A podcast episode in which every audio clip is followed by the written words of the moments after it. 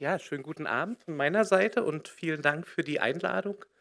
Man hört das wahrscheinlich, ich komme nicht aus der Region, sondern ähm, bin von Berliner Erfahrung geprägt, aber ähm, das wird offensichtlich den Abend heute durchziehen, dass nicht nur Menschen aus Stuttgart über ähm, Wohnungsprobleme diskutieren und das hat auch einen ganz simplen Grund, dass die Wohnungsfrage eigentlich fast überall ähm, von sich reden macht.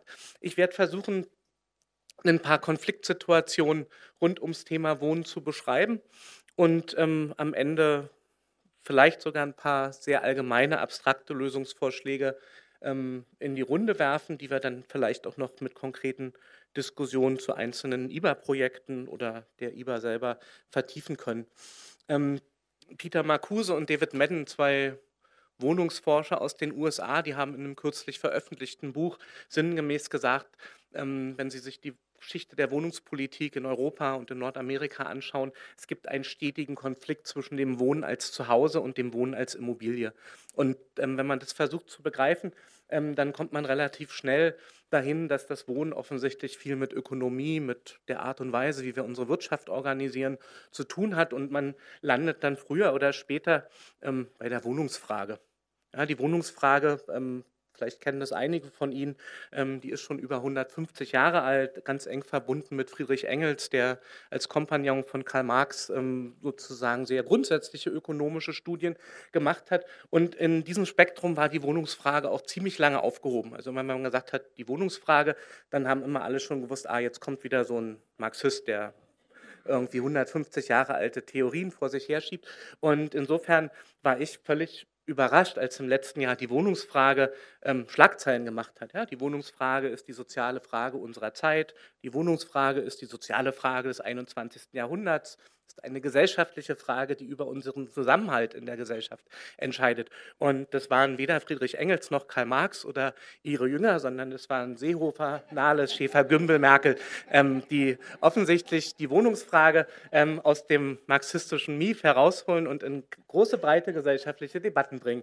Ähm, das sollte man aufgreifen, dachte ich mir. Und ähm, deshalb haben wir auch diese Studien gemacht zu den Wohnverhältnissen.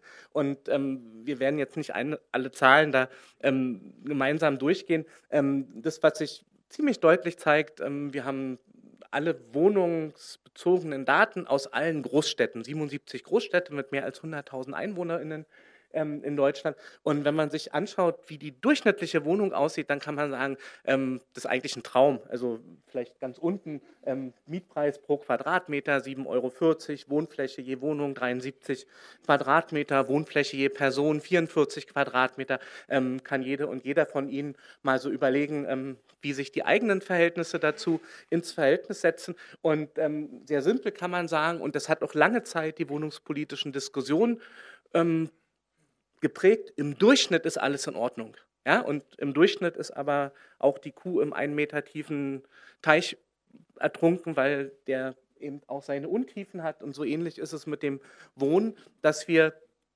ähm, ziemlich genau wissen, Durchschnittszahlen helfen uns eigentlich nicht weiter, sondern wir werden die soziale Frage hinter dem Wohnen ähm, erörtern müssen, werden deshalb viel stärker uns damit beschäftigen müssen, zu fragen, wer wohnt eigentlich wo und wie und unter welchen Konditionen.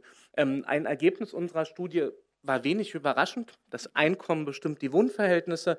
Ähm, da haben wir große Tabellen. Wer das nachsehen will, kann das auch tun, auch für die einzelnen Städte. Aber Muster ist fast immer, je höher das Einkommen, desto besser die Ausstattung der Wohnung, desto höher der Wohnflächenkonsum, desto sicherer sind die Wohnverhältnisse. Wir haben in vielen Städten eine für uns als ForscherInnen, die sich schon lange mit dem Thema beschäftigen, überraschend hohe Zahlen ähm, von Haushalten vorgefunden, die in prekären Ver also Rechtsverhältnissen als Untermieterin in zeitlich befristeten Mietverhältnissen leben, ähm, was, was, was mir vorher nicht so klar war. Ich dachte, das ist so eine studentische Phase, wo man in WGs immer mal wieder im Untermietverhältnis lebt, aber ähm, wir haben Städte, in denen das bis zu 8, 9 Prozent der, der Haushalte betrifft, also und mit steigender Tendenz. Ähm, ganz wichtig, wir haben gesehen, dass je höher die Einkommen sind, desto größer ist die Mietbelastungsquote, also der Anteil am Einkommen, der für das Wohnen ausgegeben werden muss. Und 40 Prozent von allen zahlen schon jetzt mehr als 30 Prozent des Einkommens für die Miete. Ja, und das gilt in den sozialwissenschaftlichen, sozialpolitischen Debatten eigentlich so als der Grenzwert und ähm, wird auch von der Immobilienwirtschaft eigentlich gespiegelt, ähm, nämlich dann, wenn man sich die Einkommensbescheide der ähm, Mietinteressenten ähm, vorlegen lässt und dann die Hausverwaltung oder der Makler entscheidet, naja, ähm, also man sollte mindestens das Dreifache von dem Mietpreis verdienen, damit auch sichergestellt ist, dass die Miete jeden Monat gezahlt werden kann. Und aus einer sozialen Perspektive würden wir sagen, niemand soll mehr als diese 30 Prozent bezahlen, weil sonst wenig zum Leben bleibt. Und klar, ähm, sicher in Stuttgart ähm, eine Erfahrung, die es schon länger gibt ähm, als in Berlin. Je höher das Einkommen, umso leichter ist der Zugang zu einer Wohnung. So, ähm, das, was wir in unseren Studien festgestellt haben, ist, dass es ähm, unglaublich viele Haushalte gibt, eben diese 40 Prozent, die eine hohe Mietkostenbelastung von mehr als 30 Prozent haben. Wir mussten ähm, in den statistischen Kategorien, die wir gebildet haben, noch Zusatzkategorien ähm, bilden, zum Beispiel 55 Prozent und mehr. Also darauf waren wir vorher nicht gekommen, dass jemand mehr als 55 Prozent oder überhaupt mehr als 50 Prozent fürs Wohnen ausgeben muss. Ähm, und ähm, das sehen wir hier in dieser Grafik. Ähm, es sind die Haushalte mit den geringen Einkommen. Ja? Da schlägt natürlich auch eine durchschnittliche Miete ähm, schnell mit hohen Mietbelastungen zu. Ähm, buche. Ich will einen Effekt von ähm, sozusagen Wohnungsmarkt, so wie er organisiert ist, Ihnen ähm, kurz vorstellen. Wir haben ähm, verglichen ähm, eine Alleinerziehende mit einem Kind, ein Lehrerehepaar ohne Kinder. Also statistisch würde man sagen, beides sind zwei Personenhaushalte, die ungefähr ähm, auf demselben Wohnungsmarktsegment zwischen 50 und 75 Quadratmeter vermutlich eine neue Wohnung suchen. Unsere Alleinerziehende, die hatten Haushaltseinkommen insgesamt mit Kindergeld von 1300 und ein wenig Euro. Ähm, die arbeitet 35 Stunden im Mindestlohn, also keine unwahrscheinliche Einkommenssituation. Ähm, unser Lehrerehepaar ähm, verdient das Einstiegsgehalt für Lehrerinnen in Berlin. Ähm, das ist nicht so hoch wie in anderen Bundesländern, aber deutlich über dem Einkommen der ähm, Alleinerziehende, 4.400 Euro. Und ähm, wenn wir das mit dem Medianeinkommen vergleichen, dann sehen wir, das Lehrerehepaar gehört mit fast dem Doppelten des durchschnittlichen Einkommens in Deutschland zu den Besserverdienenden, während unsere Alleinerziehende mit Kind wenig überraschend statistisch sogar als arm gilt. Ja, arm ist immer weniger als 60 Prozent des Medianeinkommens.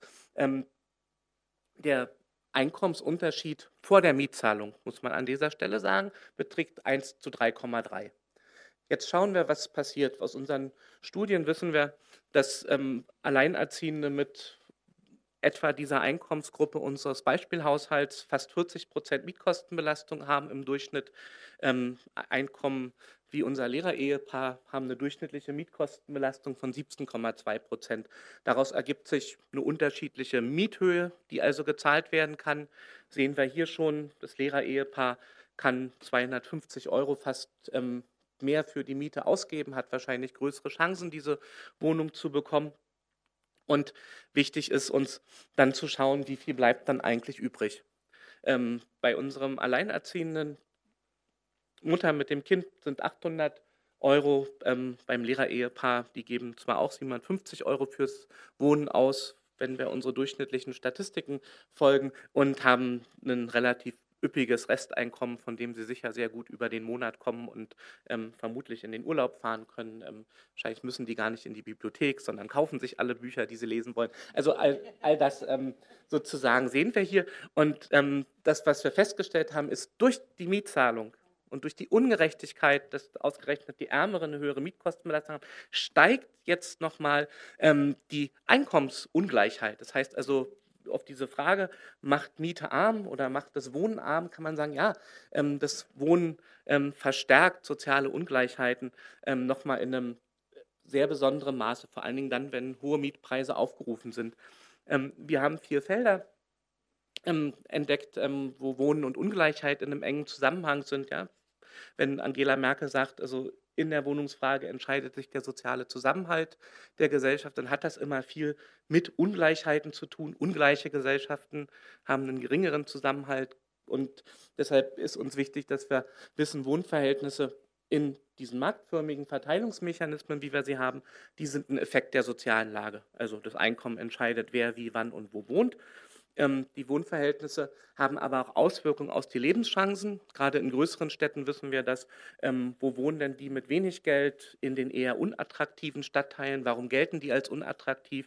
Weil die Verkehrsanbindung vielleicht nicht so gut ist, weil die Infrastruktur nicht so gut ist, weil die Schulen nicht so gut ist, weil die Qualität des öffentlichen Raumes nicht so gut ist. Also das sind die Orte, in denen das Stadtteilleben selber ähm, zu einer Benachteiligung wird.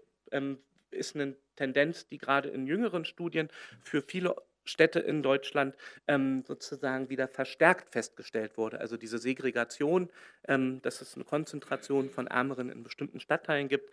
Ähm, der Wohnungsmarkt selber trägt zur Ungleichheit bei. Gerade dann, wenn Mieten steigen, kann man sagen, durch die Zirkulation von Zahlungen und Einkommen steigt bei wenigen, nämlich denen, die die Grundstücke ähm, denen die gehören oder die die Häuser gehören, ähm, steigt das Einkommen und damit das Vermögen und bei den anderen steigt der Anteil, den man vom Einkommen abzugeben hat. Das heißt also, der Wohnungsmarkt ähm, führt zu einer Eskalation von Vermögensungleichheiten. Und als viertes Feld haben wir auch noch die Wohnungspolitik, die mit all diesen Instrumenten vom Wohngeld über Steueranreizen und Fördergeld ähm, letztendlich auch Geld verteilt und ähm, einen Umverteilungsmechanismus sein könnte und auch tatsächlich ist, aber in einer ganz anderen Richtung, als wir eigentlich vermuten.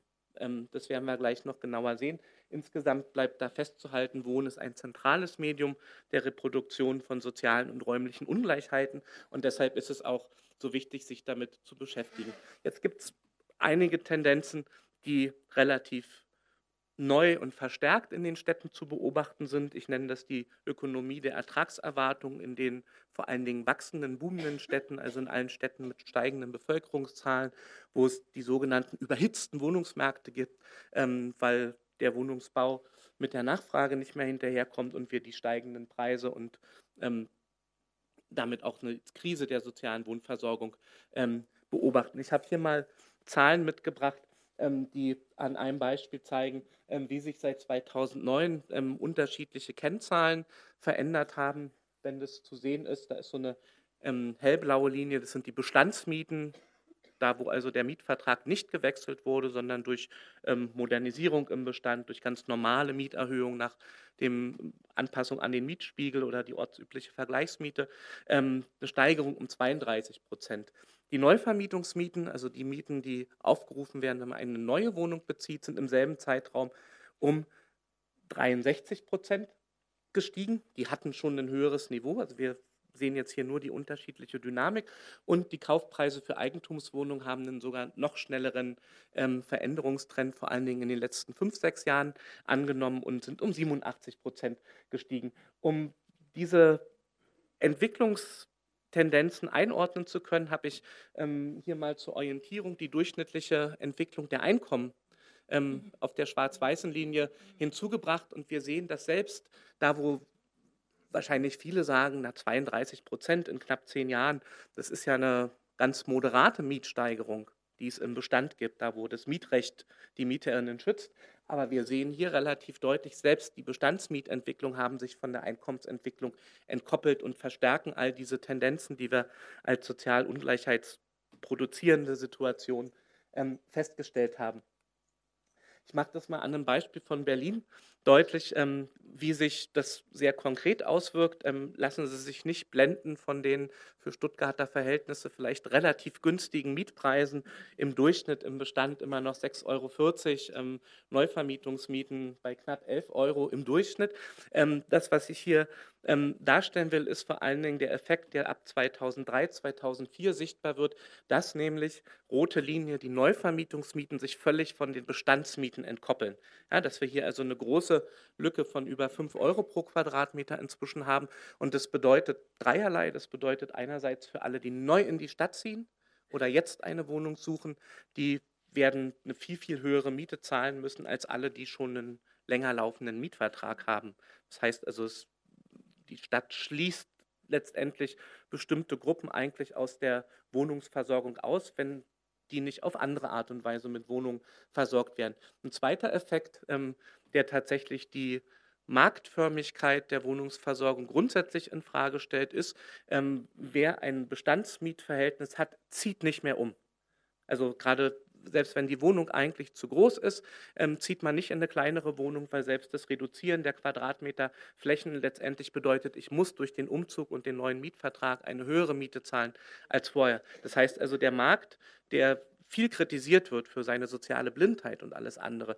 Ähm, und eins hat man aber immer geglaubt, dass der Markt ein guter, gutes Verteilinstrument ist, ja, dass der Verteilung gut kann. Das wird hier außer Kraft gesetzt in dem Moment. Und ein dritter Effekt ist eine eher immobilienwirtschaftliche Perspektive. Ähm, man kann die Mieterträge als Vermieterin oder Vermieter in kurzer Zeit ähm, fast verdoppeln, einfach nur durch den Abschluss eines neuen Mietverhältnisses.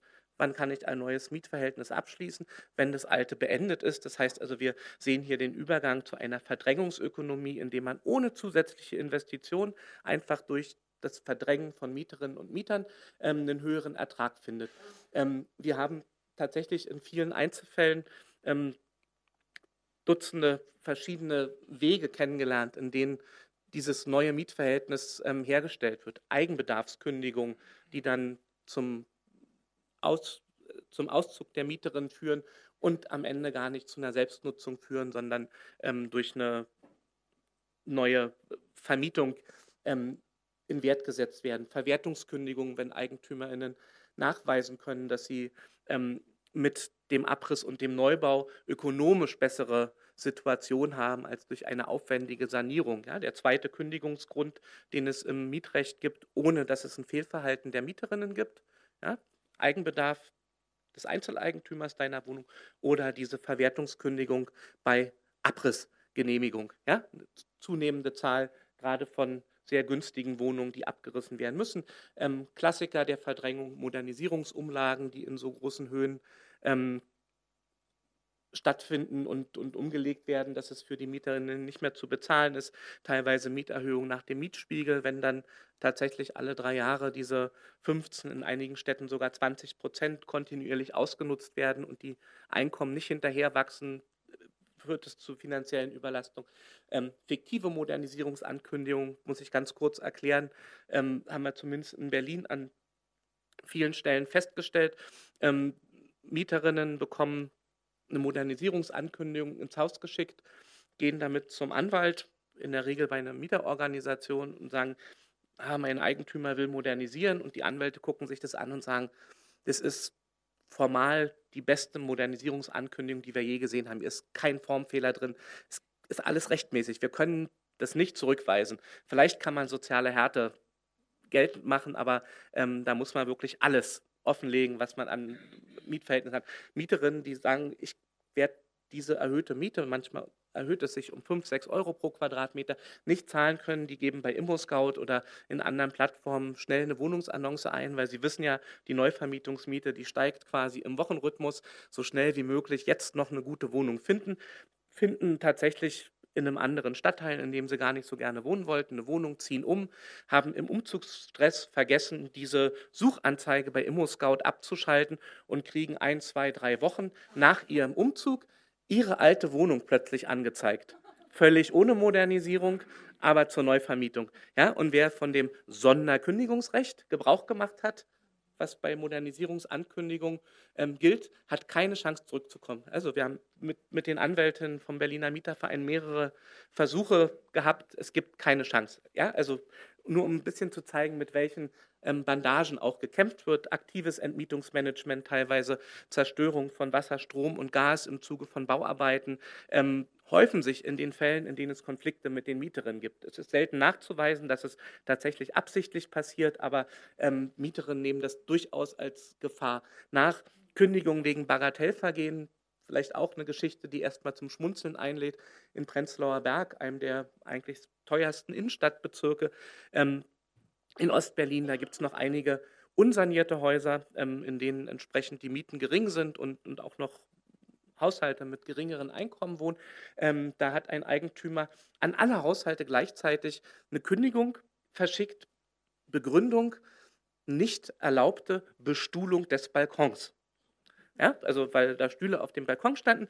Ähm, die, die Mieterinnen haben sich abgesprochen, sind zum, zum, zur Richterin gegangen, die dafür zuständig ist, haben gesagt, müssen wir das ernst nehmen? Nein, man muss es nicht ernst nehmen. Also das hätte keine Chance gehabt. Und trotzdem ist bei den Mieterinnen eine große Verunsicherung angekommen, weil das war eigentlich so ein Startschuss, der deutlich gemacht hat, ich will euch Ärger machen. Ich will, dass ihr hier auszieht. Ja, über diese Kündigungsklage könnt ihr noch alle schmunzeln, aber die nächste kommt bestimmt. Und seitdem ähm, laufen halt auch die Denkprozesse bei den Mieterinnen. Ähm, ist es nicht besser, jetzt schnell den Absprung noch zu schaffen, bevor es gar keine Wohnung mehr gibt? Ähm, oder lasse ich mich auf diesen Stress ein? Wir haben viele Beispiele, in denen über Jahre hinweg mit vielen Gerichtsverhandlungen das quasi zu einer Lebensaufgabe wird, seine eigene Wohnsituation zu verteidigen. Also und, und, und, und wo wir selbst an solchen eigentlich zum Schmunzeln einladenden Situationen erkennen, wie stark der Druck inzwischen ist, ähm, Angebot von Auszugsprämien ähm, bis hin dann zu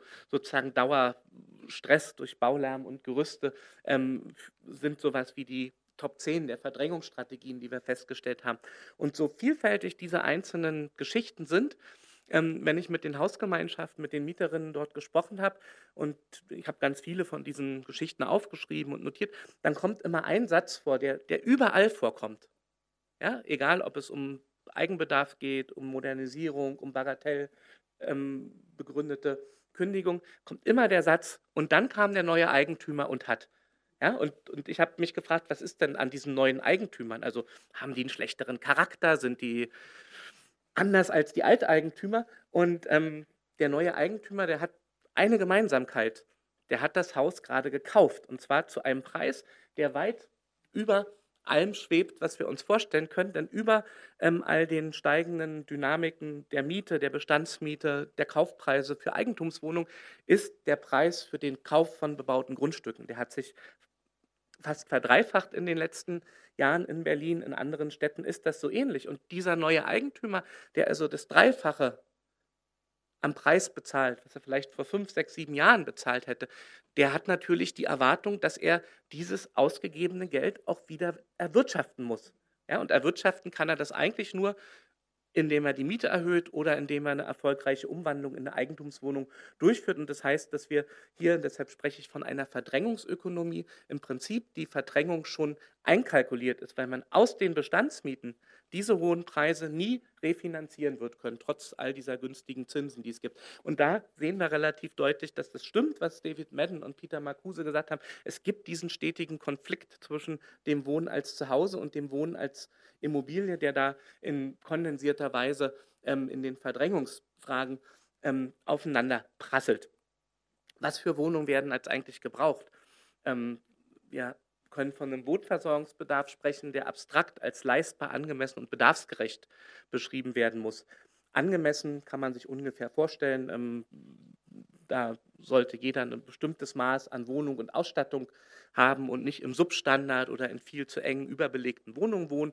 Bedarfsgerecht spielt viel darauf an, dass es ähm, unterschiedliche Wohnnotwendigkeiten in verschiedenen biografischen Phasen gibt junge Familien mit kleinen Kindern brauchen andere Wohnungen als alte, die schon ähm, vielleicht Einschränkungen auch in der Beweglichkeit haben. Und ein wichtiger Begriff ist mir die Leistbarkeit. Ja? Die Leistbarkeit haben wir vorhin schon mal kennengelernt über diese 30 Prozent. Wohnungen müssen leistbar sein, sollten also nicht mehr, also die Miete sollte also nicht mehr als 30 Prozent des Einkommens betragen. Ja? Und ähm, da sehen wir hier in unserer Auswertung der Versorgungsbedarfe nur nach Einkommen und Haushaltsgröße, also ist eine Leistbarkeitsuntersuchung, ähm, eine Grafik, die, wenn man von oben nach unten geht, die Haushaltsgrößen aufschlüsselt und ähm, die Größe dieser Kugeln zeigt, wie viele Personen da drin sind. Also je größer die Kugel, umso mehr Haushalte sehen wir da drin.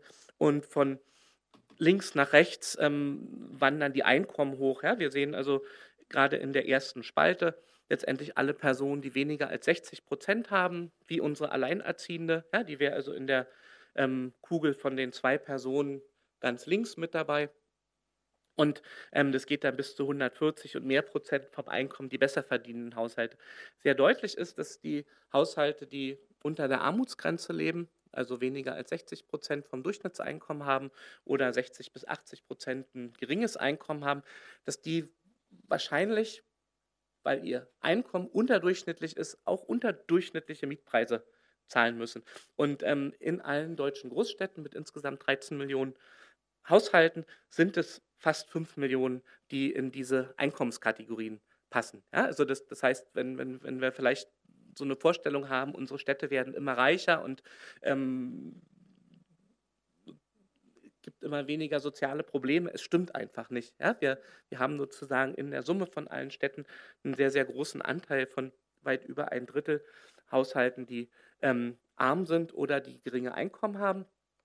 Und ähm, die, das sehen wir hier, können letztendlich unter den Leistbarkeitskriterien Mieten zahlen zwischen 4 bis 6 Euro. Das, das ist die Miete, die man braucht, wenn man eine leistbare Wohnversorgung für diese Geringverdiener leisten will. Hier sehen wir sogar, es sind noch ein paar mehr, ähm, die auf solche günstigen Mieten angewiesen sind, nämlich 5,3 Millionen Haushalte. Fast 40 Prozent von allen brauchen Mieten unter 6 Euro. Ja, und wir können uns jetzt, egal inzwischen, ob in Leipzig, in Berlin oder in Stuttgart, sozusagen umschauen und können vermuten, wie viele solcher Mietwohnungsangebote gibt es denn. Ja, vielleicht im geförderten Wohnungsbau. Ach, da fangen die Förderrichtlinien in der Regel bei 6,50 Euro an. Vielleicht gibt es die bei den Genossenschaften, vielleicht gibt es die dort, wo soziale Träger Wohnungen bauen, vielleicht bei alten ähm, Wohnungsbeständen von landeseigenen Wohnungsbaugesellschaften, die aber einen schlechten Standard inzwischen haben. Also ist sozusagen, wir sehen, dass diese soziale Wohnversorgungsfrage tatsächlich sehr prekär ist. Hinzu kommt eine extrem ungleiche Verteilung der Haushalt und Wohnungsstrukturen hier in Balken dargestellt. Der Versorgungsbedarf, also der Anteil von Haushalten in der Ein-Person-, Zwei-, Drei-, Vier-Personen-Kategorie und dazu mal ähm, die Anzahl oder der Anteil der Wohnungen, die vom Quadratmeter Größe her zu diesen Haushalten passen würden. Ja, und jetzt sehen wir, dass gerade die 50 Prozent Ein-Personen-Haushalte, für die gibt es gar nicht genug kleine Wohnungen. Ja, das ist an sich nicht schlimm, dann wohnt man halt in einer größeren Wohnung. Ähm, das kann sehr schön sein. Ähm, das heißt aber auch, dass man dann selbst bei einem eigentlich günstigen Mietpreis natürlich auf eine Mietbelastung kommt, die ganz weit von dem entfernt ist, was man als leistbar gilt. Ja? Das heißt, wir haben also nicht nur ein ökonomisches Problem, sondern wir haben, was die Wohnversorgung in großen Städten angeht, auch ein Strukturproblem. Ja, und jetzt kann man sagen, gut, dann sollen die jungen Menschen alle wieder heiraten und ähm, zu zweit in Wohnung ziehen. Oder aber wir werden uns Gedanken machen müssen, ähm, wie man Wohnungsstruktur, also Wohnungsbestand und Nachfrage ähm, anders löst. Insgesamt haben wir festgestellt, dass es, ähm, wir haben dann diese Wohnversorgungsbedarfe und die ähm, Versorgungspotenziale der Städte ähm, sozusagen miteinander ins Verhältnis gesetzt und haben festgestellt, dass es insgesamt in allen Städten zusammen 1,9 Millionen leistbare Wohnungen zu wenig gibt. Das ist eine Versorgungslücke. Ja, und das ist, wenn wir das veröffentlicht haben, dann haben immer viele gesagt, ähm, die Wissenschaftlerinnen haben festgestellt, dass man 1,9 Millionen Wohnungen bauen muss. Das stimmt nicht. Es geht nicht um Wohnungen, die gebaut werden müssen. Ja? Das haben wir nicht untersucht. Man wird auch Wohnungen bauen müssen. Das, was wir festgestellt haben, ist eigentlich, wir haben 1,9 Millionen Wohnungen, in denen die Miete im Moment zu hoch ist. Das sind Wohnungen, in denen müsste eigentlich die Miete abgesenkt werden, damit eine sozial gerechte Wohnungsversorgung stattfindet. Ja, und ähm, wer die Diskussion um Mietpreisbremse oder in Berlin wird gerade ein Mietendeckel mit Einfrieren der Miete besprochen, ähm, verfolgt, der weiß, wie allergisch die Wohnungswirtschaft schon darauf reagiert, wenn man sagt, ihr sollt einfach nicht mehr so schnell weiter steigern dürfen wie bisher. Ja, eigentlich ist eine Absenkung notwendig. So, wer schließt uns diese Lücke? Der Markt wird es nicht machen. Neuvermietungsmieten haben wir schon kennengelernt, ähm, liegen weit über dem, was als sozial bezeichnet werden kann. Ähm, der Ruf, dann zieht doch in ein Eigentum, wenn ihr euch die Miete nicht leisten könnt, ist ausgeschlossen aufgrund der steigenden Preise hier die Zahlen aus Berlin. Also auch wenn das wie ein günstiges Angebot vielleicht ähm, aussieht, für die meisten Berlinerinnen und Berliner ist das nicht zu bezahlen. Ähm, man kann relativ deutlich sagen, private Immobilieninvestitionen zielen auf Gewinne und sind deshalb sozusagen eigentlich kein natürlicher Ansprechpartner für die soziale Wohnversorgung, weil die wollen immer mindestens den Durchschnitt verdienen. Ja? Und mit dem Durchschnitt wird man aber die, die weniger Einkommen haben, gar nicht mit Wohnungen versorgen können. Dann bleibt eigentlich übrig, was macht der Staat? Hilft der jetzt? Greift der dort ein? Ich habe hier mal ähm, über einen langen Zeitraum von 1950 die Fördervolumen des sozialen Wohnungsbaus ähm, Ihnen grafisch dargestellt. Ähm, da fällt sozusagen schnell auf, ähm, das ist offensichtlich eine Geschichte aus dem letzten Jahrhundert. Ja, also gefördert wird verglichen mit dem, was wir in den 50er, 60er, 70er Jahren in Westdeutschland an ähm, Bauaktivitäten haben, nur noch in mikroskopischen Einheiten. Ich glaube, man ist zurzeit wieder bei so 25.000 ähm, Wohnungen pro Jahr, die gefördert werden, bundesweit, also in allen Großstädten. Ja? Und wer sich noch erinnert, 1,9 Millionen ähm, Wohnungen waren, die es zusätzlich preiswert brauchten, dann kann man ausrechnen, das dauert ungefähr 185 Jahre, wenn man in dem Tempo weiter fördert. Ähm, wir sehen hier allein seit 1990 hat sich die Zahl der sozialen Wohnungen von über äh, von fast drei Millionen auf etwa eine Million Wohnungen reduziert. Das ist was, gerade wenn man im internationalen Bereich erklärt, ähm, was in Deutschland passiert, wo immer alle fragen, aber ihr habt doch gar keine Erdbeben und ähm, sonstige Katastrophen. Wie kann es denn sein, dass soziale Wohnungen verschwinden? Ja, wie kann es sein, dass soziale Wohnungen verschwinden? Weil die Förderprogramme so gestrickt sind, weil die Förderprogramme immer zeitlich befristete Mietpreis- und Belegungsbindungen erwirken. Und wenn der Förderzeitraum zu Ende ist, wenn also alle Kredite abgezahlt sind, die man mit der Wohnungsbaufinanzierung hat, dann sagt man, lieber Eigentümer, jetzt kannst du das Haus verwerten, wie du möchtest. Die Bildung, Bindung gilt nicht mehr. Ja, und man kann deshalb ähm, relativ deutlich sagen, ähm, eigentlich ist der soziale Wohnungsbau in Deutschland, ähm, ein Zitat von einem Kollegen aus Österreich, ähm, ein Wirtschaftsförderprogramm für überwiegend private Investoren mit sozialer Zwischennutzung.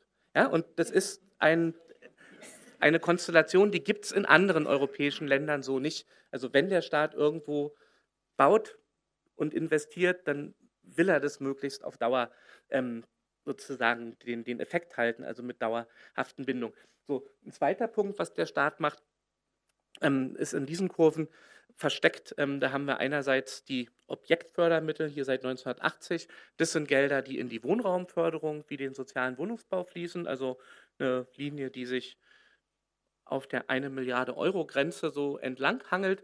Und hier sind nur die Bundesmittel im Moment dargestellt. Und wir sehen die blaue Linie, die steigt seit den 90er Jahren. Das ist die sogenannte Subjektförderung. Das ist also das Geld, was der Staat im Bereich der Wohnungspolitik ausgibt, um es nicht in Steine zu investieren, in Wohnung, sondern an Haushalte gibt. Als Wohngeld oder als Kosten der Unterkunft. Ja? Das ist die Traumlösung für die Immobilienwirtschaft. Immer wenn die gefragt werden, was soll der Staat denn machen, dann sagen die, das Wohngeld erhöhen. Ja? Und warum soll das Wohngeld erhöht werden? Dann sagen die Wohnungswirtschaft immer, das ist so schön zielgenau. Ja? In, dem, in, dem, in dem sozialen Wohnungsbau, da hast du am Ende dann diesen armen Schlucker, der dann Professor geworden ist und immer noch in der sozial geförderten Wohnung wohnt. Das ist doch ungerecht, das ist ja eine Fehlbelegung. Und das Wohngeld ist so schön zielgenau, weil das kriegt man nur, ähm, wenn man unter einer bestimmten Einkommensgrenze ist. Und diese Zielgenauigkeit, die ist aber durchaus doppeldeutig, weil zielgenau heißt nämlich auch, das Geld ähm, bleibt ja nicht bei den Mieterinnen und Mietern mit geringem Einkommen, sondern wird ja gleich weitergegeben. Also ist, die Mieter sind ja nur so eine Durchgangsstation, um letztendlich eine Form der Wirtschaftsförderung zu geben. Insgesamt in den letzten Jahren betragt die Summe mit den kommunalen Geldern zusammen, die hier nicht aufgelistet sind in der Grafik, ähm, 15 bis 18 Milliarden Euro pro Jahr. Die fließen über Kosten der Unterkunft und Wohngeld vom Staat an überwiegend private Eigentümer. Dieselben Verbände sind es übrigens, die, wenn man von Mietpreisbremsen oder anderen Auflagen spricht, ähm, fürchterlich sich ins Zeug legen und sagen, man darf auf keinen Fall in den Markt eingreifen. Der ist so sensibel, dann, dann, dann baut man keine Häuser mehr. Ja? Der Markteingriff zu ihren Gunsten wird dabei ähm, gerne übersehen. Ähm, das ist eine sozusagen Wirtschaftsförderzweig, den keine andere Branche hat. Also selbst die Steinkohleförderung, die abgeschafft ist, die war mit 4 Milliarden Euro ähm, deutlich unter dem, was Jahr für Jahr ähm, über diese Subjektfördermittel an den Immobilienmarkt fließt. Dazu kommt, das ist hier in dem Buckelwahl ähm, der dunkelblaue Bereich, der über den ähm, Fördermitteln und diesen Subjektfördergeldern hellblau ist. Ähm, das sind ähm, steuerliche Sonderabschreibungen, die auch nochmal nur im Bund ähm, sechs bis acht Milliarden pro Jahr ähm, betragen haben in, in, in, den, in der Zeit zwischen 1990 und 2010, 15, die wir hier ausgewertet haben. Also da kommt sozusagen noch was dazu, sodass wir Jahre hatten, in denen man sagen kann, es sind 25, teilweise 26 Milliarden Euro vom Staat ausgegeben worden fürs Wohnen. Ja? und davon eine Milliarde für den sozialen Wohnungsbau. So, und, und für mich sind diese Grafiken wichtig, weil sie die Diskussion so ein bisschen erden, wenn gesagt wird, naja, aber diese Vorstellung, die ihr da immer habt, wenn das Wohnen subventioniert werden soll mit Gemeinnützigkeit und neuem sozialen Wohnungsbau und Dauerbindung, das ist doch teuer, das kann doch niemand bezahlen. Ja? Geld scheint nicht das Problem zu sein. Die Art und Weise, wie es ausgegeben wird, ist das Problem. Okay, soziale Wohnungsversorgung aus meiner Sicht ist eine öffentliche Aufgabe, muss gegen oder unabhängig von privaten Geschäftsinteressen durchgesetzt werden. Ähm, da sind folgende Herausforderungen für mich wichtig. Ähm, zum einen braucht es in der Situation, die wir im Moment in den Städten haben, sowas wie einen radikalisierten Mieterschutz und Mietpreisschutz. Also gerade dort, wo es ähm, hohe Mietbelastung gibt, müssen Mietsteigerungen sozusagen noch deutlich stärker eingeschränkt werden, als es bis jetzt so ist. Ich mache mal ein Beispiel mit der Mietpreisbremse. Da haben ja viele gesagt, ist doch eigentlich ganz gut, wenn sie denn eingehalten würde. Ja, da darf man die Neuvermietung nicht höher als 10 Prozent über der ortsüblichen Vergleichsmiete ansetzen. Das ist sozusagen wäre eine Reduzierung um 5, 6, 7 Euro pro Quadratmeter im Vergleich zu dem, was die eigentliche Markterwartung ist. Also wirklich ein schmerzhafter Einschnitt für die Vermieter und Vermieterinnen. Gleichzeitig kann man aber sagen, 10 Prozent über der ortsüblichen Vergleichsmiete. Das ist für alle, die ein durchschnittliches Einkommen haben, eine prima Sache. Aber ausgerechnet für die, die diese Versorgungslücke haben, ist es eigentlich fast egal. Also wenn ich eine Miete von maximal 6 Euro brauche, dann ist es fast egal, ob ich eine zu 9 Euro oder zu 15 Euro vorgesetzt bekomme. Es ist mir beides zu teuer. Ja? Also von daher Mietsteigerung dort, wo die Mietbelastungen hoch sind, noch radikaler schützen, als das bisher der Fall ist. Man muss günstigen Wohnraum neu bauen. Ähm, Stichworte wären da gemeinwirtschaftliches Bauen mit sozialen Trägern, Genossenschaften, auch kommunal, wenn die Kommune sich auf einen sozial verbindlichen Weg setzt. Voraussetzung haben wir auch eben am Rande schon drüber gesprochen, ist, du brauchst spekulationsfreie Grundstücke. Also gemeinwirtschaftlicher Bau kann nicht stattfinden ähm, auf den Grundstücken, die der Markt produziert. Ja? Wenn, wenn, wenn die Grundstückspreise schon bei 2.000, 3.000, 4.000 Euro pro Quadratmeter sind, dann kann selbst die gutmütigste Genossenschaft daraus kein soziales Wohnversorgungsprojekt mehr richten. Also an die Grundstücke ran, Miete neu denken. Ich habe dieses ähm, Denkmodell der Leistbarkeit ähm, ein bisschen eingebracht und das klingt, wenn man aus der Einkommensperspektive, aus der sozialen Perspektive schaut, eigentlich ziemlich einleuchtend, dass man sagt, wer weniger hat, kann weniger zahlen. So, und wenn wir jetzt aber auf die wohnungswirtschaftliche Seite wechseln, dann gibt es eigentlich nur zwei Modelle, wie Miete berechnet wird. Das eine ist die Marktmiete. Ja, ich will das kriegen, was alle anderen kriegen. Ja, das kennen wir. Und das zweite Modell ist das, was wir aus dem sozialen Wohnungsbau, aus dem genossenschaftlichen, gemeinwirtschaftlichen Bau kennen, dass man sagt, ähm, die Miete sollte die Kostenmiete nicht überschreiten. Ja, die Kostenmiete als, als eine Idee, dass man sagt, das, was die Bauherren tatsächlich zu tragen haben, wenn sie so ein Haus bauen, das müssen sie wieder reinbekommen. Das klingt schön gerecht, ist aber in vielen Fällen, wenn die Kosten so hoch sind, auch nicht mehr leistbar. Das heißt also, ähm, dieses Miete neu denken ähm, sozusagen setzt tatsächlich auch eine völlige neue Idee ähm, über, wie entsteht eigentlich ein Mietpreis für, für Häuser, die auch neu gebaut werden, ähm, voraus. Und ähm, ganz allgemein glaube ich, dass wir Wohnen viel, viel stärker als eine soziale Infrastruktur sehen müssten. Gemeinnütziges Wohnen mit Dauerbindung, leistbaren Mieten ist was, was man nicht von privaten Investoren erwarten kann. Also weil deren Grundinteresse natürlich vor allen Dingen das Investieren und eine bestimmte Profitmarge ist. Und ich denke, dass weil wir dauerhaft diese sozialen Wohnversorgungsaufgaben haben werden, ähm, dass das auch eine Daueraufgabe für die öffentliche Hand ist, dass so wie man Bibliotheken, Schulen, Gesundheitswesen öffentlich organisieren sollte, eben auch den Bereich des sozialen Wohnens öffentlich also zur Verfügung stellen sollte. So, es gibt dabei, wir kommen zum Ende, keinen Mangel an konkreten Vorschlägen. Also das wundert diejenigen, die sich intensiv mit der Materie beschäftigen, überhaupt nicht, weil Forderungen werden ja andauernd gestellt. Es gab im letzten September zum Beispiel einen alternativen Wohngipfel mit Gewerkschaften, paritätischen Wohlfahrtsverbänden, vielen Sozialverbänden und ganz vielen kleinen Mieterinitiativen aus der ganzen Bundesrepublik.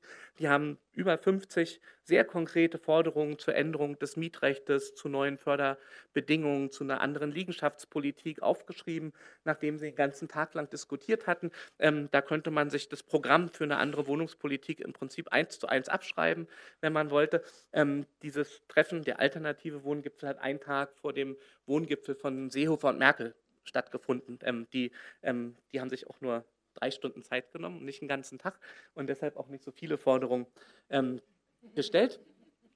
Ähm, als Lokalpatriot ähm, sozusagen verweise ich nur ganz kurz darauf, dass teilweise in den einzelnen Städten und Kommunen interessante Wege gibt. Ähm, Berlin unter dieser neuen Regierungskoalition aus zweimal Rot und einmal Grün geht zum Beispiel neue Wege, dass es gesagt wird, ähm, Liegenschaften, die bisher immer zum Höchstpreis verkauft werden, um das arme Berlin ähm, zu refinanzieren, dürfen gar nicht mehr verkauft werden und die dürfen sozusagen nicht nur nicht zum Höchstpreis verkauft werden, sondern die sollen an Genossenschaften und kleine Träger und an die kommunalen Wohnungsbauträger in Erbpacht vergeben werden. Also die, die Stadt sozusagen will aus der Verkaufslogik aussteigen. Da gibt es jetzt viele Anpassungsschwierigkeiten, weil wir jetzt mit den Kollegen dort diskutieren müssen, ähm, was ist denn ein sozial gerechter Erbpachtzins?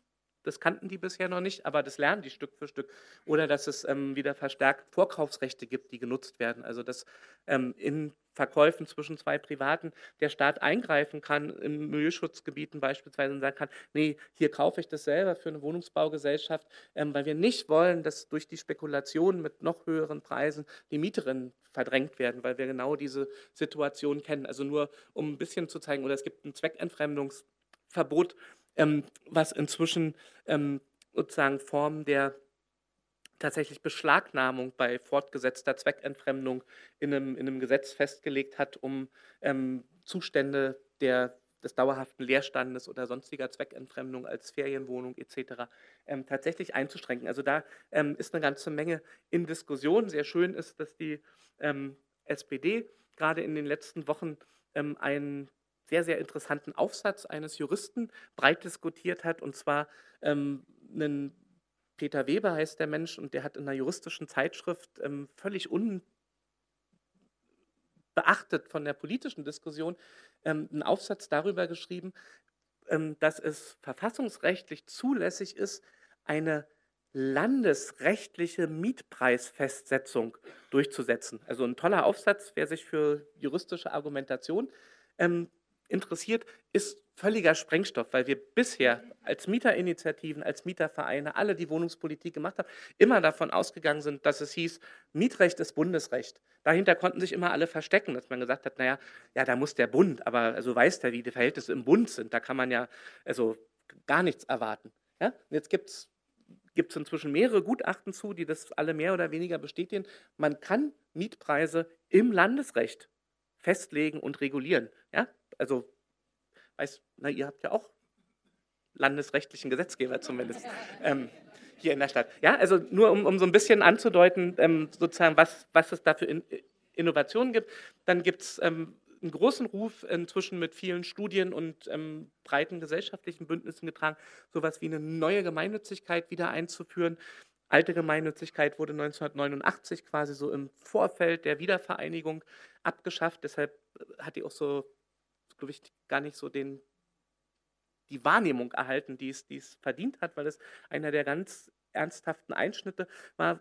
Die fehlende Gemeinnützigkeit bedeutet zum einen, dass tatsächlich diese dauerhaften Bindungen von, von, von sozialen Förderprogrammen nicht über die Gemeinnützigkeitssatzung ähm, fortgesetzt werden können. Denn wer gemeinnützig ist, wie auch bei gemeinnützigen Vereinen, der darf ja keinen Gewinn machen oder nur einen beschränkten.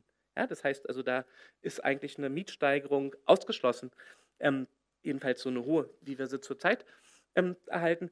Die Auflösung der Gemeinnützigkeit hat aber auch dazu geführt, dass wir riesige, teilweise mit 300.000 Wohnungen in den Beständen, riesige Wohnungsunternehmen hatten, die plötzlich handelbar geworden sind. Ja, wenn wir an die LEG in Nordrhein-Westfalen denken, wenn wir an die GAGFA denken, wenn wir an die GSW in Berlin denken, alles Wohnungsunternehmen, die gemeinnützig waren, dann ist die Gemeinnützigkeit und damit also die Renditebeschränkung, die mit dem Status verbunden war, aufgehoben worden und in der Regel zehn Jahre nach der Aufhebung der Gemeinnützigkeit sind Städte, sind Bundesländer, ist der Bund auf die Idee gekommen, dass man Wohnungsbaugesellschaften auch verkaufen kann.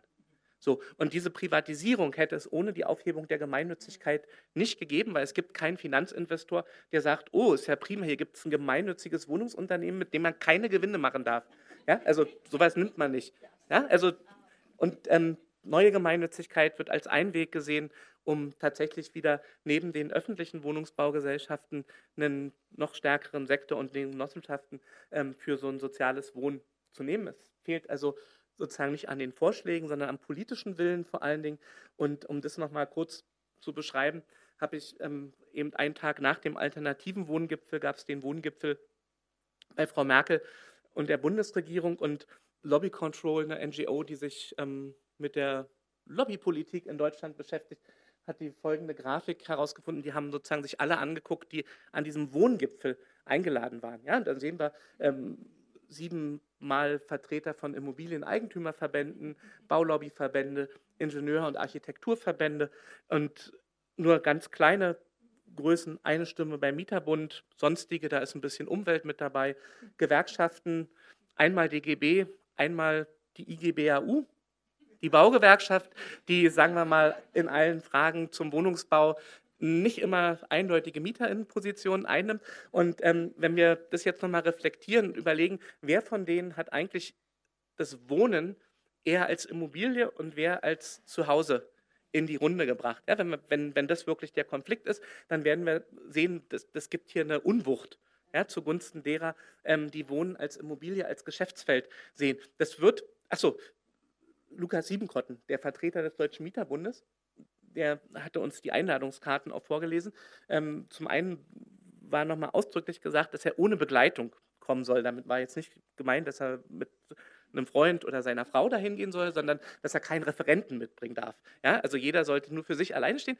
Und es war zweitens festgehalten in dieser dreistündigen Sitzung, dass Lukas Siebenkotten als Vertreter des Deutschen Mieterbundes, ja, eine der größten Massenorganisationen, die wir heute haben, ähm, der hatte im Zeitplan 90 Sekunden Zeit, um sein Anliegen für den Wohnungsgipfel dort vorzutragen. Ja, und, und das sind so die, also wo ich denke, naja, das, das ist so eine Form der Immobilienverwertungskoalition, ähm, die da deutlich wird, die relativ deutlich macht, warum in diesen Debatten na, keine besonders mieterfreundlichen Lösungen rauskommen. War auch wenig überraschend. Ähm, es soll mehr bessere Steuerabschreibung geben. Es soll mehr Grundstücke für, den, für die Eigentümer geben, das Baukindergeld soll endlich kommen ähm, und ähm, die mietrechtlichen Instrumente sollen ähm, möglichst im Zaum gehalten werden. Das sind die vier Botschaften, ähm, die es dort gibt, damit die Investitionen in den Neubau endlich vorankommen. Also wenig, wenig überraschend. Ähm, ein Argument dafür ist immer, naja, du kannst halt Wohnungspolitik jetzt nicht nur mit Mietern und Gewerkschaften machen und Umweltverbänden. Irgendwer muss die Wohnung doch bauen. Das wäre das Argument. Und ich habe jetzt mal für Berlin mir angeschaut, es gibt andere Städte, wo es so ähnlich aussieht. Wann wurde eigentlich viel gebaut? Ja, diese rote Fieberkurve, die fängt ja in den 20er Jahren an und geht dann durch bis in die 2010er Jahre. Und wir sehen, es gibt im Laufe der Berliner Geschichte genau vier Punkte, an denen wirklich überdurchschnittlich viel produziert wurde. Ja, weil immer gesagt wird, also, weiß nicht, es wird nicht gebaut, wenn, wenn die Auflagen zu streng sind, es wird nicht gebaut, wenn du die Privaten nicht machen lässt. Was waren das für Zeiten, in denen so viel gebaut wurde? Das war einmal die 20er Jahre und die 30er Jahre ein restriktives System mit Mietrecht, mit Friedensmiete, mit Hauszinssteuer, Förderprogramm in Preußen und überwiegend gemeinwirtschaftliche, gemeinnützige Wohnungsunternehmen. Die haben 45.000 Wohnungen in einem Jahr gebaut, ja, 1932. Zweite Phase, Nachkriegszeit, Westberlin 35.000 Wohnungen, gibt in Westberlin noch ähm, die, diese weiße Kreis, also schwarze weiße Kreisregelung, also dass, dass es einen Mietstopp im Altbaubereich gibt, dazu Förderung und Gemeinnützigkeit. Die großen Wohnungsunternehmen haben 80 Prozent von diesen Wohnungen, die gebaut wurden, errichtet. Es waren nicht die privaten, es war der gemeinnützige und öffentliche Wohnungsbau. So, dann haben wir eine Phase, die sozusagen wird man nicht so schnell wieder reproduzieren können, der staatliche Wohnungsbau in der DDR, aber sozusagen auch ohne private Investoren.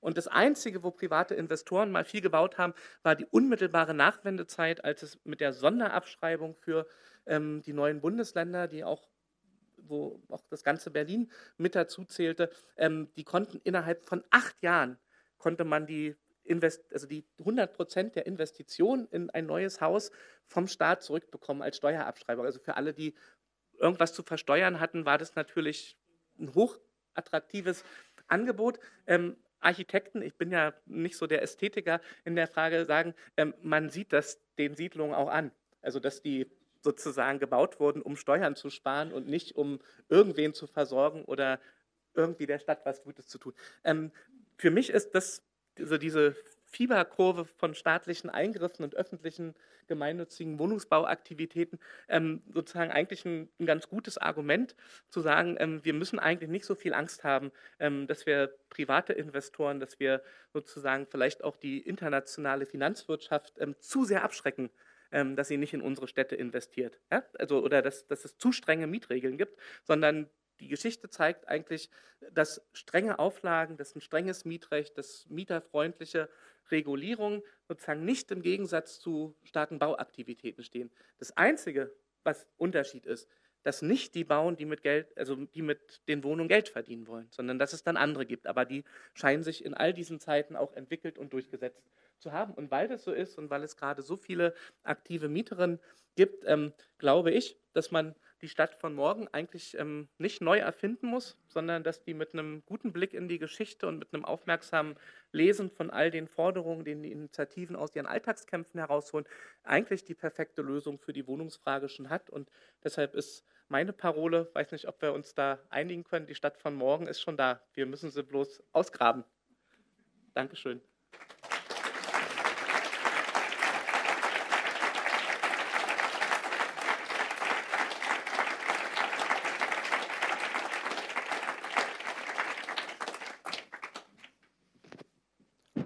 Vielen Dank, André Holm. Mein Name ist Konstantin Schnell. Ich äh, moderiere jetzt die, äh, das Gespräch zwischen André Holm äh, und dem Andreas Hofer. Ähm, wir werden die ganze Veranstaltung äh, mit to per Ton aufzeichnen.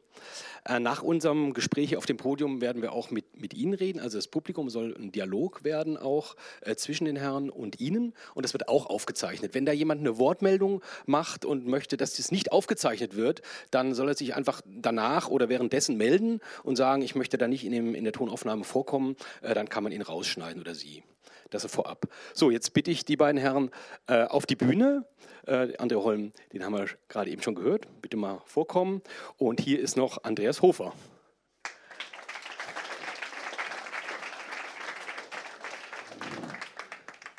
Andreas Hofer, wir haben es schon gehört, ist der Intendant ähm, der Internationalen Bauausstellung und ähm, auch Architekt von Beruf, das passt ganz gut. Von der Seite auch Fachmann. Und die Internationale Bauausstellung passt auch gut in unsere Zeit, weil Bauen ist ja jetzt, oder Wohnen ist das ganz große Thema. Wir haben es gehört. Man kann eigentlich täglich in der Zeitung was lesen. Zum Beispiel heute habe ich gelesen, dass der Prozess gegen die Besetzer der Wilhelm-Rabe-Straße gerade heute beginnt. Also auch Gerichte beschäftigen sich in Stuttgart damit. Dann das Zentralorgan der deutschen Intellektuellen, äh, das Deutschlandradio Kultur, hat auch eine extra Wohnungspolitik neu denken. Also die haben es auch aufgenommen. Ähm, heute war ein Interview mit Ihnen in der Zeitung, da geht es auch um genossenschaftlichen Bau. Ähm, ich habe mich jetzt gefragt mit der Bauausstellung, wenn man an die Weißenhofsiedlung denkt, vor rund 100 Jahren, das hat ja was sehr Ästhetisches, da ging um ins neue, neue Wohnen, auch neue Materialien. Ähm, davon war jetzt gar nicht so die Rede, sondern es geht eigentlich hauptsächlich um Politik um Wohnpolitik. Ja, auch hier heißt es Wohnungspolitik neu denken, nicht Wohnbau neu denken oder Wohnen neu denken, sondern Wohnungspolitik neu denken. Kann da die internationale Bauausstellung auch was tun? Ist das auch eine Richtung, in der Sie gehen werden? Äh, jein. Also ich glaube, wenn man den äh, Vortrag von André Holm äh, gut äh, mitgenommen hat, dann merkt man, dass natürlich unglaubliche ökonomische Kräfte, die zum Beispiel auf den Bodenmärkten wirken, äh, schlussendlich den Preis bestimmen, oder? Das war vielleicht auch ein, ein, ein kleiner Widerspruch. Äh, Sie, ich glaube, man muss sich davon lösen, dass der private Markt höhere Renditen erwirtschaftet und der gemeinnützige tiefere. Also das ist in der Schweiz mittlerweile zum Beispiel überhaupt nicht mehr so. Die haben alle schlechte Renditen, weil zuerst unglaublich Geld in diesen Bodenmarkt geflossen ist, oder? Also das ist nicht so, dass die jetzt einfach, dass man die, ich glaube auch nicht per Gesetz jetzt einfach die runtergedrückt werden können, sondern die, die, die, die, die Karre ist äh, eigentlich schon auf dem falschen Gleis, bevor du zu bauen begonnen hast und das ist dann auch die Einschränkung. Natürlich gibt es eine hundertjährige Geschichte des rationellen Bauens, man hat immer versucht und die 20er Jahre waren dann eine, eine, eine Hochzeit. Man hat versucht, neue Technologien, neue Ideen zu nutzen, um den Bau als solchen günstiger zu machen.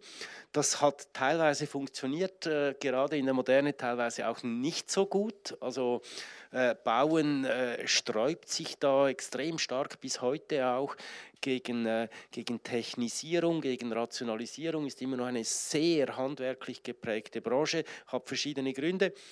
Aber du kannst das Wohnungsproblem nicht mit günstigem Wohnungsbau lösen. Einfach das ist im Moment in, in den Städten auf jeden Fall ist das der Punkt. Selbstverständlich können wir weiter denken, da kommt dann vielleicht auch, das war auch irgendwo eine Forderung, oder die Warmmiete muss gleich bleiben. Ich würde jetzt sagen, das Stadtklima muss gleich bleiben, könnte man auch noch ergänzen. Also wir brauchen natürlich Technologie und neue Technologien und neue Bauweisen, um auch noch ganz andere Fragestellungen äh, in unseren Städten in den Griff zu bekommen, im Umweltbereich selbstverständlich. Also äh, und da, da, da sind wir jetzt mit der IBA 2027 unterwegs.